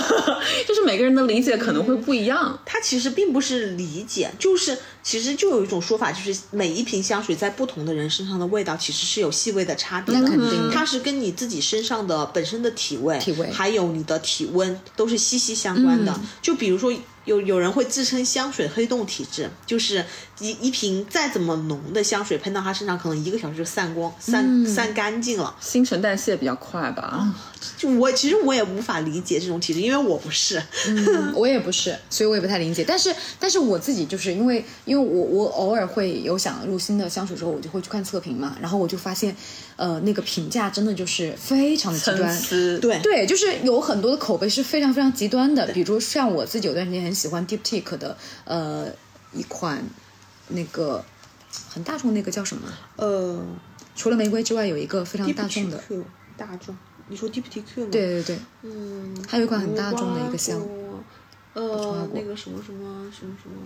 就是除了无花果之外，还有一个非常大众的那那我知道支香，那支香的口碑就非常的极端，但是我现在一下子想不起来。杜桑杜桑对，就是我就是就是那个 Deep Talk 的杜桑，那支香水就是喜欢的人很喜欢，不喜欢的人觉得很老年。啊，老年我知道为什么，因为杜桑是一款白花，对，白花本身给人的感觉就是复古，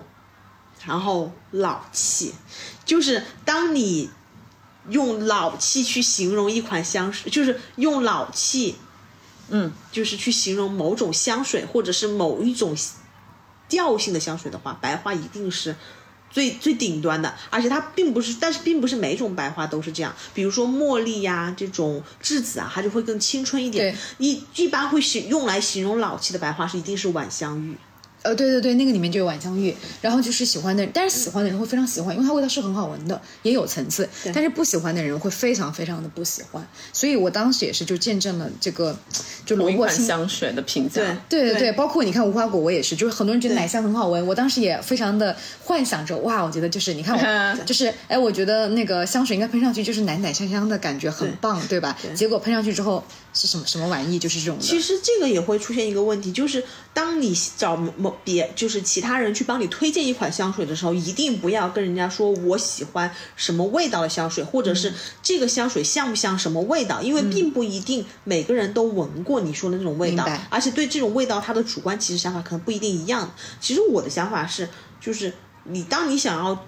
推荐，就是找人推荐某种香水的时候，你尽量贴合的去找一瓶沙沙龙香。你比如说，我觉得这瓶香水我觉得是好闻的，嗯，你在某个系列里帮我找一瓶，我觉得可能我可以接受的味道，嗯，这样可能更能够去 match 到你的想法，或者是你可以，你当你非常知道自己要什么时候，比如说我喜欢橙花的味道，嗯，我喜欢玫瑰的味道，我喜欢木头的味道，檀木啊也好，乌木也好，广藿也好，或者是柠柠檬柠檬的味道之类的这种味道，你去形容出来，可能。就可能更容易找到你想要的心目中的香水，然后因为我有时候会收到一些就是私信，他会问我就是比如说这瓶香水像不像四川的什么什么橘子的味道？我内心想的是，我有这瓶香水，但是我不知道这个橘子是什么味道，然后我就会陷入迷思。或者他告他问我，比如说这个香水和那个味道是不是另外一瓶香水味道是不是一样的？但是很有可能就会变成我我有香水 A 没有香水 B，我不知道是不是一样的。明白反倒是。就是告诉我说我喜欢桃子的味道或者什么味道的时候，嗯更能够单明白去就是具象化它具象化去沟通。明白。那所以我想问一下，那其实呃呃，就是叶呃就是 Vicky 可能是就是用过很多香，也用过很多香。那呃，你讨厌撞香吗？我其实个人来说，并不是很讨厌装香，大概是因为我香水太多了，我今天撞了，我明天就可以换一瓶，把这瓶香水塞到角落里。呃，那但是你这句话本质上你是不喜欢撞香的。呃，也不一定，其实分人，就是撞香对我来说，并不是说我就是香水本身的撞撞香，而是说我对这个人我没有什么好感，或者是我不是很喜欢跟他就是在同一个就是空间喜下好的上面去交流的时候，我就会不希望我跟他用的是同一瓶香水，就因为其实我个人是非常乐于去 share 我自己的东西的，就是我跟我的好朋友，我可以。就是他们用我的香水也好啊，或者是呃从我这里拿走一瓶香水一直用，我觉得都很 OK，没有关系。其实这也是某种程度上的撞香嘛。嗯。然后，但是如果是陌生人或者是呃就不那么喜欢的人跟他撞香，我会觉得嗯让我非常抗拒。对。可以理解。那静呢？就是你，因为你你现在属于是可能还刚刚开始用香，那你会在意说你用的香水跟别人用的味道是一样的吗？完全不会啊，因为我身边其实没有什么人用香，我身边唯一用香的可能就是一些白人男人，然后他们都是那种为了掩盖味道的，所以我会。完全没有在注意这件事情，哦就是而且大多数的人香，我觉得更多的是因为他们很干净，很爱干净，然后本身就有一种好闻的体味，我觉得那种就是非常。我觉得也可能是洗衣服的那种味味道对也很好闻。我觉得大部分人其实你可能都不喜欢和人撞香，他因为他会觉得相对于其他来说，香水是更私人的东西，嗯，就会产生一种就是这是我的私人物品，我跟别人撞了一样撞了香，会会不会就会第一会自我怀疑，明白。然后接着就 会是买错了。有点厌恶，然后最后就会发展成我再也不想用这瓶香水。就是这也就是为什么越来越多的人更想要去追求沙龙啊、小众啊，嗯。就就这也是为什么祖马龙的营销那么成成功，就是你拿两瓶香水混搭，那就是你自己独一无二的味道。我觉得我就我个人而言，其实其实我自己是觉得说，嗯，我觉得就是其实刚刚刚刚 Vicky 说过一个点，就是呃，同一款香水喷到不同人的身上，对吧？可能是不一样的，这个我非常认可，哪怕。我们可能体温一样，喷上去跟我们体味出来，它闻到的整体的味道区别不大，但是我都会感觉上，我觉得因为人给人感觉不同，对所以你哪怕喷了同样的香水，你画了一模一样的妆容上去，其实我觉得多多少少都是不一样的，因为我们会综合整体去看一个人，而不会去单独去拎出来。当然，如果这个味道很很好闻，就我周围的人喷了之后，我也会想说，哎，那我想去入这瓶香水。但是我本身而言，我我并不在意说，呃，就是呃，就是这个香水跟你用一样的会怎么样？我觉得如果是很好闻的香水，大家都用，我觉得 OK。但是、呃，但是我也会。呃，就是有一个点跟呃 Vicky 一样，就是我不希望说是呃，可能跟我不太合得来的人，如果说或者说我并不喜欢特质的人，哎，他居然给我用了一款香水，我会这个时候会让我有一丝的质疑，哎，我的选择是不是有问题？就为什么我会跟他在这个事情上会有一样的喜好，我就会觉得是哪里出了问题？对，就因为觉得这个人自己完全不合拍，但是香水是香水上的选择既然一样，对是我有问题还是他有问对，题？是他的还是他对于这块的审美突然提升了呢，还是我自己对这块的审美还突然下降了？可能会有一丝，会有一丝这样的一个疑问。对，在朋友中，如果朋友和你对于某件事情有分歧，这个事情是可以忍受的；但是敌人之间和你有共同的一致，那你就觉得这个是不可以接受的。对，人就是对。如果确定了这个人我确实了解过不喜欢，就是他的一些人品的话，那我觉得会有影响。那如果说这个人我不了解，那往往其实陌生人如果用一瓶香水，或者我们用了同一个包，可能更快的让我们能够对吧有一些默契和建立共同话题，甚至建立这种亲密感。但如果是了解过的人确实不喜欢，那我觉得对吧？那我可能会抗拒。对，嗯，就是其实说陌生人用同一款香水的可能性还挺大的。嗯就比如说有时候在路上走，我就一个女生从我旁边走过去，我会一侧看，哦，就是就是我说的芝麻龙那个，嗯，就是叫英国梨与小苍兰，然后他今天喷的是英国梨与小苍兰，因为这个香水的记忆点很足，对对，是所以说就会有嗯有这种感受，所以我觉得其实反正而且那个时候你反倒会有一种。欣喜开心哦！我居然能闻出来是什么用的什么香水，我在香水上面又进阶了呢。对，就是我觉得一方面是。这个，另一方面就是可能这个女生你本身就是哎觉得这个女生长得还可以，或者说你先没注意到她的长相和她的整体的时候，你闻到她的香水是你喜欢的，你再看一眼，你发现这个人她她的气质跟这个香水很 match 的时候，你是会很开心的。对对，嗯，因为毕竟自己喜欢的东西也受到审美别人的喜欢对，嗯，嗯，就比方说有一个调查说到，有一些年轻的人他在使用了一款非常昂贵的香水了之后呢，但是他发现他有一个比他，呃，跟他不是很合得来的一个女同事也用了这个香水，而且因为那个女同事可能比他年纪稍微大一点，他就觉得哦，这都跨了两个代沟了，我的审美怎么还能跟他一样？然后他就瞬间就扔掉了，然后这个也是用香人常见的一个事件吗？并不会，我觉得，就我觉得这种其实有点夸张的嫌疑，因为在我看来，就是如果我跟比我年长的人用同样香水，我我个人会觉得是很正常的一件事情，因为我自己喜欢的香调其实是比较偏成熟的，嗯，然后所以说这个问题就会衍生成，如果我跟一个比我年长的人用同样的香水，其实更多时候我应该怀疑我我的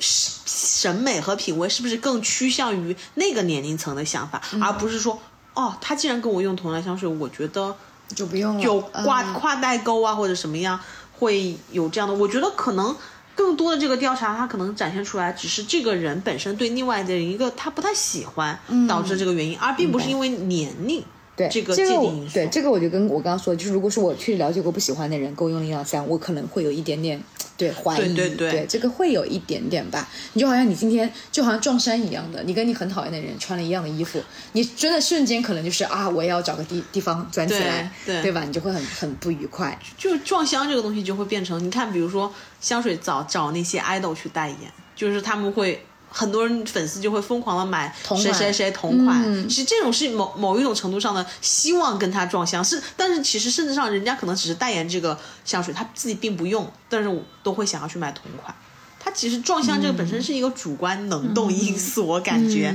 我感觉就是。因为我自己从小就是比较叛逆，特别喜欢追求不一样的人，所以我感觉我这辈子真的没有什么经历跟别人撞过任何东西，所以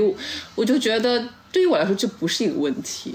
对，可能太叛逆、太独树一帜了，也不会有这方面的。的确对，的确其实现在很多人追求小众、限量、精品、珍藏，就是就是稀少的那种香水，也是为了凸显自己的个性。对，我觉得这块其实跟大家去买奢侈品其实一样的一个概念。对就像现在就是大家更就除了呃大品牌以外，大家也会有一些设计师品牌开始流行起来，甚至是呃很多年以前不被大家熟知的一些过往辉煌过，但是又沉寂了的品牌。我记得 Max 刚刚提过，就是他很喜欢欧龙，然后也会买 DPTQ 和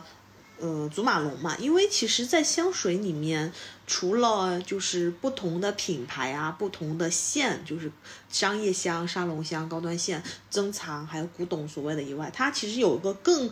广为人知的一种分类方式，就是从古龙水一直到呃 perfume。这个其实它的分类其实是根据香水的里面添加的香精的浓度去呃去划分的。它也就是，但是通常来说，我们去评判一瓶香水，更可能就是你不会考虑它的香精浓度添加多少，但是会考虑它的第一留香时长，第二是扩散能力。通过这两个指标，可能更能够直观的评判这个香水属于哪种类别。最简单的就是祖祖马龙，无论是三步散的祖马龙也好，还是五步散的欧龙也好，它其实都是古龙水的一种。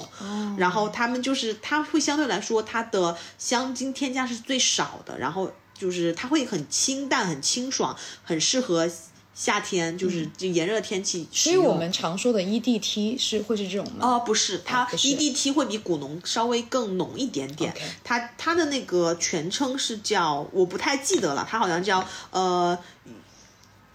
就是叫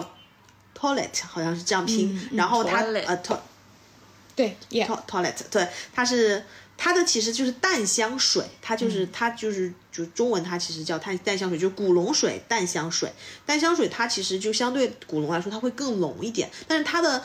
有留香时长一般也会比较短。就在我个人来说的话，一般两个小时到四个小时，淡香水在我身上其实基本上就只剩一下尾，只剩一些尾调的余韵了。所以我自己购买淡香水会比较少，因为我觉得香水在我身上至少要留存八个小时以上。才能算是一瓶好的香水啊！就是至少要在晚上我下班回来，我还能闻到它的尾调，我会觉得这是更好的幸福感啊，对，幸福感更强。然后除了这个 EDT 以外，就是再再进阶一步就是 EDT，哦 EDP 就是 perfume，就是它它是。它它就是相对来说香精浓力更强一点，然后大部分其实现在市面上售卖的香水 EDP 都会多一些，然后这也是就是公认的留香会比较长，能够维持到你一整天的这样的日常生活所需，基基本上中间不太需要补香。然后 EDP 以上它会有一个细分，就是 EDP 和 EDP Intense。Intense 相对于 EDP 本身来说，它又会更浓一点，而且但是有的品牌呢，它可能同一瓶香水的 EDP 和 EDP Intense，它的味道会有细微的不同，它对某种成分的浓度添加的更多，所以就是并不一定 Intense 会更浓，也并不一定 Intense 比 EDP 来说它味道会不一样，但是就是对这个香水的划分其实。根根据每个品牌的选择会不一样，比如说对我来说，就是阿玛尼的 Private 系列，它会有专门一个 Intense 这个系列，它只是这个系列的香水，它会更它做成了 Intense，而对 Tom Ford 来说的话，它就是有的香水它会出两个版本，一个是 EDP 版本，一个是 EDP Intense，、它的味道有一些瓶有有一些种类的味道会不一样，有些品种类味道是一模一样的，只会更浓一点。然后再以上就是 perfume，就是直接是 perfume，没有不是 ED perfume，、是 perfume。然后这个就是我香精浓度会更浓一点，而 perfume 的出现的。呃，比较少，它可能更多的不是以香水出现，它是以香精出现，它可能只有十五毫升，甚至只有七点五毫升，就是这种就更少见。我之前见到过一个 perfume 是真我的，就是香精版本，它到好像是十五毫升，当时售价是三千多港币，我。痛呃，就是就是囊中羞涩，没有买它，因为第一我自己对真我来说，就是我觉得它会比较成熟。成熟，对，然后并不是特别喜欢，再加上确实对我来说，那么一瓶很小的 perfume，它价值那么高，我也不太会用到它，所以我觉得就没有买它。当然，我现在回想起来，我觉得也是个很正确的选择，因为可能我买了它，我也会不会想起来去用它，无论它再怎么昂贵，无论它的呃香精浓度添加再多，它还是一瓶真我。的确，就是可能只有谈到一个香水的鄙视链的问题了，就是不太喜欢商业香。想问一下大家有没有看过就是关于香水的，小时候印象会比较深刻的电影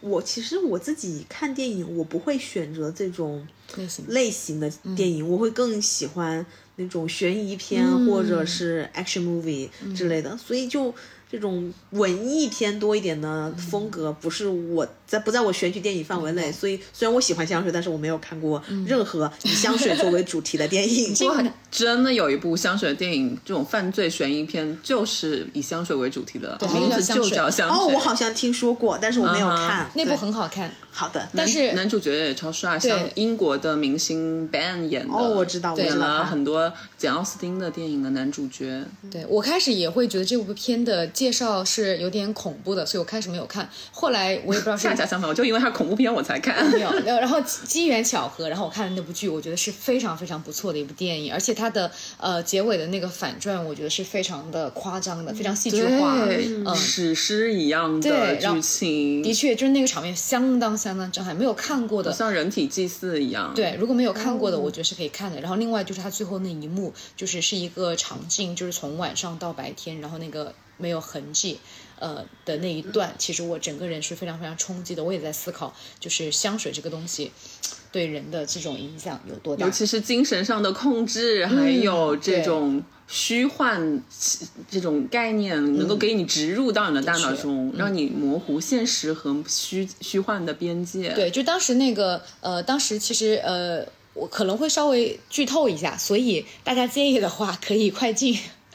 就是呃，这个男主角呢，就是他是呃他是制香的，然后他为了发掘就是更好的香味。呃，然后他当时在一个工厂里面，我就是在一个对吧手工作坊的香水的一个工厂里面去打工。然后，但是他他的嗅觉，他是出生在一个闹市，应该是是那种像市井的对卖市井鱼啊的卖肉对对对的，会有非常多的臭味。他从小就对味道很敏感，然后但是呢，他能分辨各种味道，所以他当时去一个呃香水制造厂里面工作的时候呢，他是可以就是很准确的去说出来每一个香水的配料的。嗯，呃，对啊，这这是他的厉害之处。但是他一直呢也是很渴望，就是他他当时就是。帮这个小作坊去去做成功，就是可能去复制一些呃昂贵的一些香水，这样子能做到一模一样的味道。他们售价可能是以价格优势去获胜。那后来的时候，如果我没有记错哦，然后后来的话呢，他是希望能够制作一款很好的香水，对吧？这样子，所以他是呃采用了非常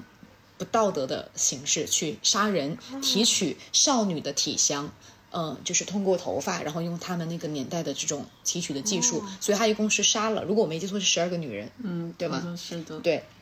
然后其中有一个甚至是一个那种呃贵族的一个一个一个非常漂亮的一个女生这样子，然后她也就是可能那个年代的安保也是非常有问题的，她能混进去能够去杀人，对。然后但是最终她呃通过这样十二个少女，然后呢制成了非常非常一小瓶呃非常就是。好夸张好闻，就是我无法想象的香水。就当他在这个审判的这个现场的时候，仅仅因为他滴了几滴香水，呃，然后所有的人就是全都颠覆了，就是所有人下面都在都在称拯救他，他不是他不可能是凶手啊，他是多么的美好啊、等等的，就是非常非常 drama，甚至是他的就是他杀掉的人的呃就是家人对嗯亲属都会说哦哦他是无辜的，嗯对他不可能是，然后呃我才是这个凶手等等，就是就是那一刻是非常非常反转、非常戏剧化的。然后呢，他就自然他就自由的走出了这个刑场，然后有其他的人就是去获罪，然后呢，然后他。然后抱着我不知道是一种什么样的心态，就是走了很远很远。他可能是好像是被放逐了，回到他的那个家乡的时候，然后他最后用他的，因为那是一个臭味熏天的一个地方，然后就把最最后的香水好像是全部都洒到自己的身上，超级浓烈，对，非常的浓烈。然后所有人全部都像着迷了、着魔了一样的扑向他，然后最终就是从晚上一个场景到白天的时候，就是他是消失殆尽的，就是最后只剩了可能衣服的残渣，就是他整个人就已经。也不知道是被吃掉了呢，还是嗯怎如何了？就是，所以这个就是它里面的这种内涵，其实其实在我我看来，我当时是已经在使用香水的，我会在思考香水究竟对于人有多大的魔力？就是呃，就是我我会觉得香水这个东西，它是会像呃 Vicky 说的，它是私密的，对吧？是很 private，、然后它可能是象征着美好的，更多的是香水嘛，是香，对，没有臭水，是香的，对，散发着很好的味道。但是它是否能够具备这种让人意乱情迷，嗯，对吧？甚至是蛊惑人心的这种，我觉得还有待考究。那可能就是叫迷魂香我。觉得这个更多是人的主观，嗯，对他的一种迷恋的或者这种想法，我觉得是戏剧化的一种表现形式，但是客观事实上应该是不存在。科学记载就是，呃，从古代开始，医生他就相信气味浓重的植物具备更好的疗效。嗯，对啊，所以它可能在其他的方面，尤其在医学方面，可能确实是有一些作用的，跟它的味道是成正比的。就是就就相当于像薰衣草，为什么会人家会觉得是属于助眠的？助眠它其实更多的就是它的某种味道或者是某种成分，刺激了人某种脑脑内的神经啊，或者是就是什么地方分泌了分泌了一些助眠的物质，就包括它。就是我们现在吃的那个睡眠片里面不是也有啊？对，褪黑素。所以说，我觉得是不是有这种原因，所以古代人没有办法去解释它，他只能用这个成分本身说是，他告诉你可以助眠有。这种可能。包括这个电影里面讲到的，其实它制作香水的这个过程，其实也是让人反思，因为它涉及到道德伦理的问题对。因为现实生活中肯定不可能发生这么极端的事情，但是也存在它会使用动物实验之类的，这个也是不道德的。所以像很多香水，他们也会通过表明自己的立场，我们不做动物实验，把这个当做一个亮点来吸引用年轻的用户更 care 万物的呃这个人类群体。是我记得好像《律政俏佳人》第二部就是讲的，就是、对呃，就是那种不要做动物测试对化妆对化妆品对实动物测验室试对的嗯动物测试，对，是的，嗯。对，我觉得这个议题其实，嗯、就是呃，高兴在就是可能因为《绿箭超人》是看两千年左右的电影，对现在我觉得二十多年，其实已经有不少品牌在做这样的一个一个举措了，这样的一个进步。那我们也希望更多的呃，对，会有这这一个方面提到一个关于人权以及就是生命这种的一个一个对对保护动物啊之类的。嗯，呃，然后呢，这边 Vicky 可以分享一个关于香水的一个彩蛋。哦，我觉得这个故事其实讲出来并不一定很好笑，但是它可能就是我们日常中间会遇到的一些就是很抓嘛也很有意思的场景。就是我们这边呢有个商场，它的柜台就是我经常去的 Ford 的 TF 的柜台和 YSL 的柜台，它就是中间只有一条很窄的过道，就其实是毗邻毗邻的，这正对面的柜台。然后我有一次在 TF 柜台坐着聊天吧，就是看他们上新啊，就是试新品聊香水，然后就隔壁的 YS 柜台开始了日常的他们的。他们叫做日常活动，就是早上可能刚开门不久，他们就拿出了一瓶反转巴黎，就一手托着香水底，一手摁着香水的棒头，沿着柜台大概绕了十八圈，喷了大概三分之一瓶的反转巴黎到柜台，就是就是围绕它整个柜台，然后瞬间那个反转巴黎那种甜。非常甜腻的、令人印象深刻，但是我又非常难以形容的味道，就充斥了方圆三米的半径三米的空间。然后他柜台也被波及了吧？哦，对，被波及了，因为我在 TF 柜台坐着，然后我当时就瞬间，我就我当时是背对着 YS 柜台跟他们聊天，鼻炎都治好了。哦，可以说是。然后我我第一反应就是就抽了抽鼻子，我说哎什么味道？然后凑凑看啊反转巴黎，我拎着包，立马我说我待我待会儿再来找你们，然后拎着包就跑，就就远离了这个波及的半径范围内。就是 YSL，因为之前说过 YSL 扩散非常强，而且它的香味非常浓烈，就是让喜欢的人可能会觉得非常好，但是对我这种并不是特别感冒的，就对这种味道不是特别感冒的人来说，其实是属于退避三舍的。我不知道他们柜台为什么出此下策啊，因为它可能会吸引到一批人，但是同时也会。就是过滤到一批本来想去这个柜台，但是不喜欢这个味道的人，对，然后，嗯，然后在几天以后，我又去 TF 柜台去买东西的时候，我就提到了这个事情。我说你们上次那个味道，YS 味道波及到你们柜台了。我说你们整天都要忍受这个味道吗？因为 TF 香水和 YSL 香水其实是两个极端？这他们不能说竞品，它是属于两个极端。TF 的香水崇尚的是个性，然后它的包括就是。可以说，在二零一九年之前发布的香水品种的话，它是非常独特的，就是彰显了它的个个性化，就是更多的是。就是并不是每个人都喜欢，但是你喜欢的人，你会非常钟爱它的味道。它和那种大众的香水会小众对小众一点对它，但是但是它现在也变成了一个非常成功的商业香，各种打广告，然后非常令人诟病，越做越差之类的各样的问题啊，这个是可以说的吗？这然后就对，就的确，它有出很多新的香，大家都很喜欢。像你刚刚提到乌木沉香，就啊这个其实很早很早早，对它最新出的香其实我是非常 judge 的，就是它从出呃樱桃，就是它最开始就是从在做噱头的时候发 fucking fabulous 这一瓶开始，嗯对对对好之后对对一瓶香叫它有这么一 fucking 瓶 fabulous，感觉跟那个酒 Absolute Hunk 感觉是对仗的。对，然后从那个之后开始，它的香水的噱头越来越浓。对但是香水本身的品质其实并没有提升，反倒是向商业香开始靠拢。我最讨厌的香 TF 两瓶香，一个是呃 Lost Cherry，一个是那个桃子。我甚至连那个桃子是啊，那个桃子英文是什么味道，呃，英文那个是什么我都不我知道那瓶香水，它的包装非常漂亮，是一个粉色还是呃橘色橘色的？对对，我见过那一瓶，但是大家都跟我说那瓶很难闻，对所以我一直没有入。对对我之前有曾经因为它的颜值心动过，跟你一样，嗯就是会被包装、颜色、设计，哎，有心动那么一丝，但是我还是忍住了。对，所以就是他现在香水不怎么样，但是我觉得他曾经至少曾经成功过。嗯然后在那一天我就去跟他们讨论这个问题的时候，就是跟我关系特别好的那个柜姐，她就跟我说，她说啊，通常这个时候我们会掏出就是乌乌木木的就乌木沉香那一瓶。对着 YS 柜台狂喷，以以期待它能抵消 YSL 的 店员不那那个味道，就期待它能抵消。他们店员自己用这对个香水，对，然后他们就会狂喷，就是互相，就是你可以想象一个场景，香水之战就是香水想象就 YSL 这边拿着反转巴黎，TF 柜台拿着乌木沉香，然后两个人互喷，就是就像就像小学生打水枪仗一样的感觉，就这样的一个场景。然后，但是就我个人而言，我觉得乌木沉香它其实它的味道是比较隐秘的，深沉的，它其实盖不过那种张扬的个性法卷巴黎。所以我每次去 TF 柜台，我就发现他们乌木城上只剩一个点，所以是不是每次都是因为在这种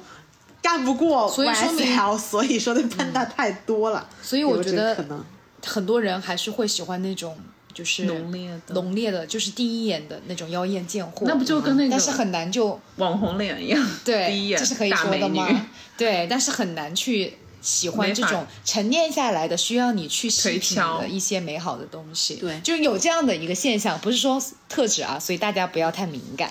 把 刚才那段网红脸给删掉吧。可以，嗯嗯，可以把这个删掉。嗯，OK。然后，所以我就可以理解，就是是就历史上有很多去用臭味去做为武器的，对吧？哦去这样子的。你这样一说，我开始突然开始理解了我那瓶真名府之路的味道呢。哦，救命！你闻过那瓶香水吗？我应该没有闻过，我我也不是那么的感兴趣。除了能满足我的好奇心之外，可能也不会给我留下很美好的回忆。其实我觉得香水的命名也是非常有学问。你看阿迪仙的那个冥府之路，嗯，它其实会引起人的一些探索的欲望。探索和好奇。对，它其实本身只是，我就我个人而言，只是一瓶非常平平无奇的木质调香水，它甚至称不上好闻的木质香水，也称不上是对我闻过，我觉得是真的是大大低于我的预期。我并不懂它是如何被吹上神坛的，所以在此也提醒各位，就是呃不要全看网上的营销，因为有很多的包装是太夸张了。包括我被经常营销，呃无人区玫瑰，对呃对吧？包括那个像我之前也很喜欢的 Maison Margiela 的那个慵懒假日等等有等。一说一，无人区玫瑰真的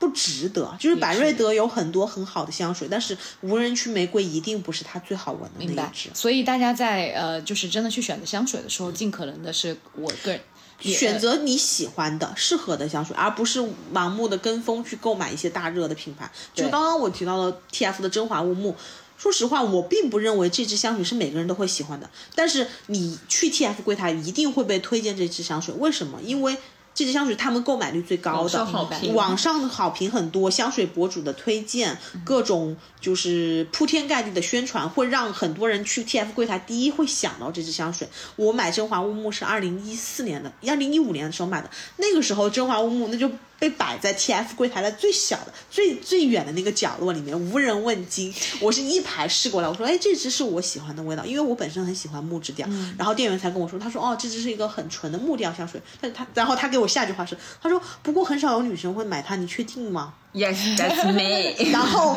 但是现在反倒是你只要是个女生去 TF 柜台他就会推荐这一支和白麝香，这并不是一个很正确的 方式。我觉得其实女生如果第一次去选择，真的是决定去买一支 TF 的香水的话，我更多的我会建议去买咖啡玫瑰或者是黑之黑。这两瓶香水，我觉得是比较接受大众能被大众大部分人接受的一个味道，而且它本身也是非常好闻的，也有一定的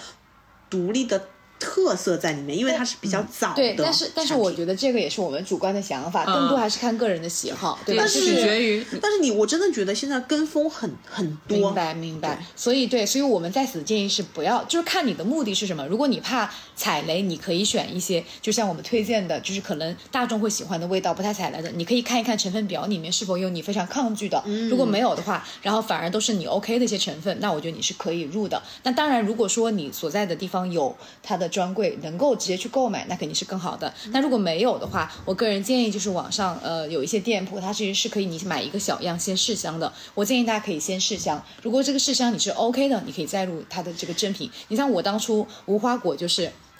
对吧？就就是没买偷了个懒，试香对，偷了一个懒，没有去做试但。是买嗯试香，同时也要提醒，最好去买官、去官方旗舰店买试香小样，嗯不要买分装，因为分装其实第一，现在很多分装店它会往里面加酒精，就很实在的一句话说，它并不一定是真正的就是一毫升就一毫升，它加了酒精，它会破坏掉某些它的味道反应然后第二是分装本身它是一个。把香水从香水瓶里抽出，倒入分装瓶，然后再密封的一个过程。在这个过程中间，香水的前调和中调是一定是会有一定程度的呃，就是散挥发掉的。就是你可能到你手里，你闻到的只是一个尾调，但是这个其实、当然就是如果你觉得这个味道是好闻的，可能很多时候买了以后。毕竟尾调在身上留存的时间是最长的，也可以接受。但是对我这种人来说，我就举一个例子，我曾经闻到过一瓶香水，它是尾调很好闻，就是 T F 的一瓶香水，它叫馥郁醇香白金，尾尾调很好闻。当时我是就喷到这个试香卡以后，然后我就没有。闻它，我就拿着它走了。过了一段时间闻它，我觉得哦，这个味道好好闻。然后我就回去，对我后来就去买了它。买了它以后，然后在我拿出这瓶香水喷第一下的时候，我惊呆了。它里面有非常浓重的橡木苔的味道。我个人是非常抗拒橡木苔这个成分的。虽然它这香料表里没有体现出来，但是它你喷得出来，可以感受到橡木苔是什么味道呢？我用个具象化形容，就是潮湿的雨后的苔藓的味道，非常。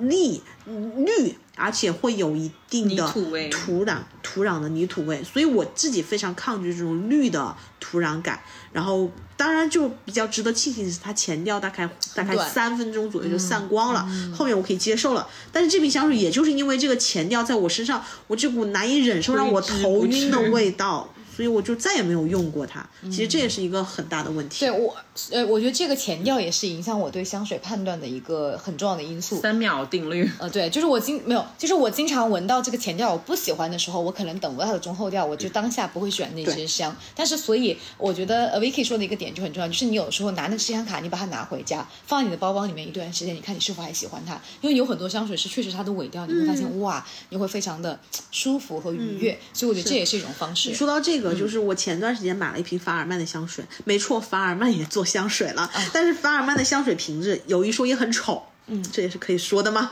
Anyway，就是它的瓶子我真的非常不喜欢，我觉得就。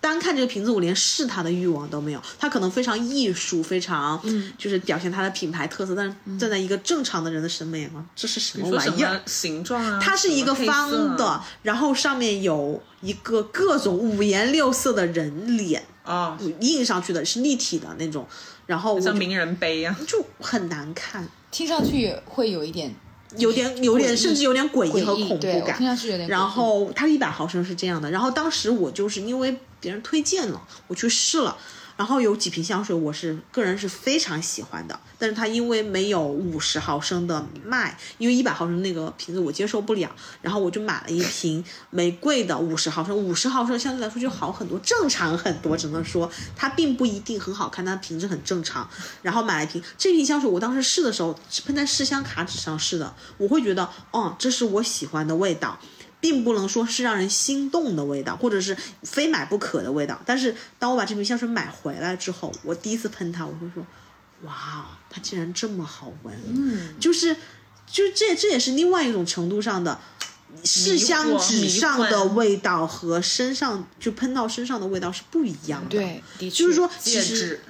试香纸的味道并不一定真实，它也并不一定是香水。就是最后接触你的皮肤产生的味道，也就是说，现在很多所谓的伪体香，就是告诉你说把衣服的商。就是商商标牌剪下来，这个然后用香水喷这个，然后把这个商标牌再放到衣服里面去，让那个味道浸透你的衣服，最后你穿这个衣服出去，就伪体香。什么十个人里面有九个人在问自己喷什么香水，这都是营销噱头。对我之前也有看过有一些博主，他会主动的去分享，就是哎如何制造这种伪体香的感觉，就告诉你怎么把哪些香水喷到哪一些的地方，然后会让对方觉得哇，真的很香。其实，呃，对此当然这个事情呢。大家大家想法不太一样，见仁见智。对对，这个就是呃仁者见仁，智者见智的一件事情。呃，所以嗯，但是我个人觉得，你都喷香水了，你为什么还要伪装成伪体香呢？大家都知道，体香是不可能是香的啦，就没有。我觉得，我觉得体香是非常非常淡的味道，它跟香水的这种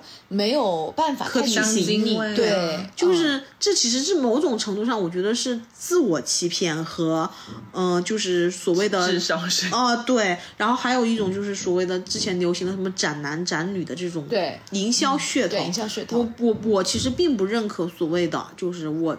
让这个香水显得不那么香水这件事本身，我我是坚定的拥护的。我就是喷了香水，我就是喷了很贵的香水，你能你拿我怎么样？就我是这样的拥护者。什么妈生皮呀。对 哦对对对，就是我觉得为什么一定要追求这种东西呢？就是就好像你就好像大家很追求素颜美，对吧？你但是其实包括素颜妆，其实你化了素颜就化了，霜为什么对？为什么一定要 pretend 取？决于你是依据于什么样的对象去做这件事情。对，我觉得其实本身它充斥的是一种取悦对方的这样一种潜意识。，但是可能我们用户群对体但可能就我们三个而言，更多是取悦我们自己，哦那可不所以我们对于这件事情，我们不不太需要毕毕竟我们是可以。出门之前喷十几包香水的女人呢。好的，好的，那我们今天的分享就到此，呃，感谢大家的收听，我们下期见。拜拜。拜拜。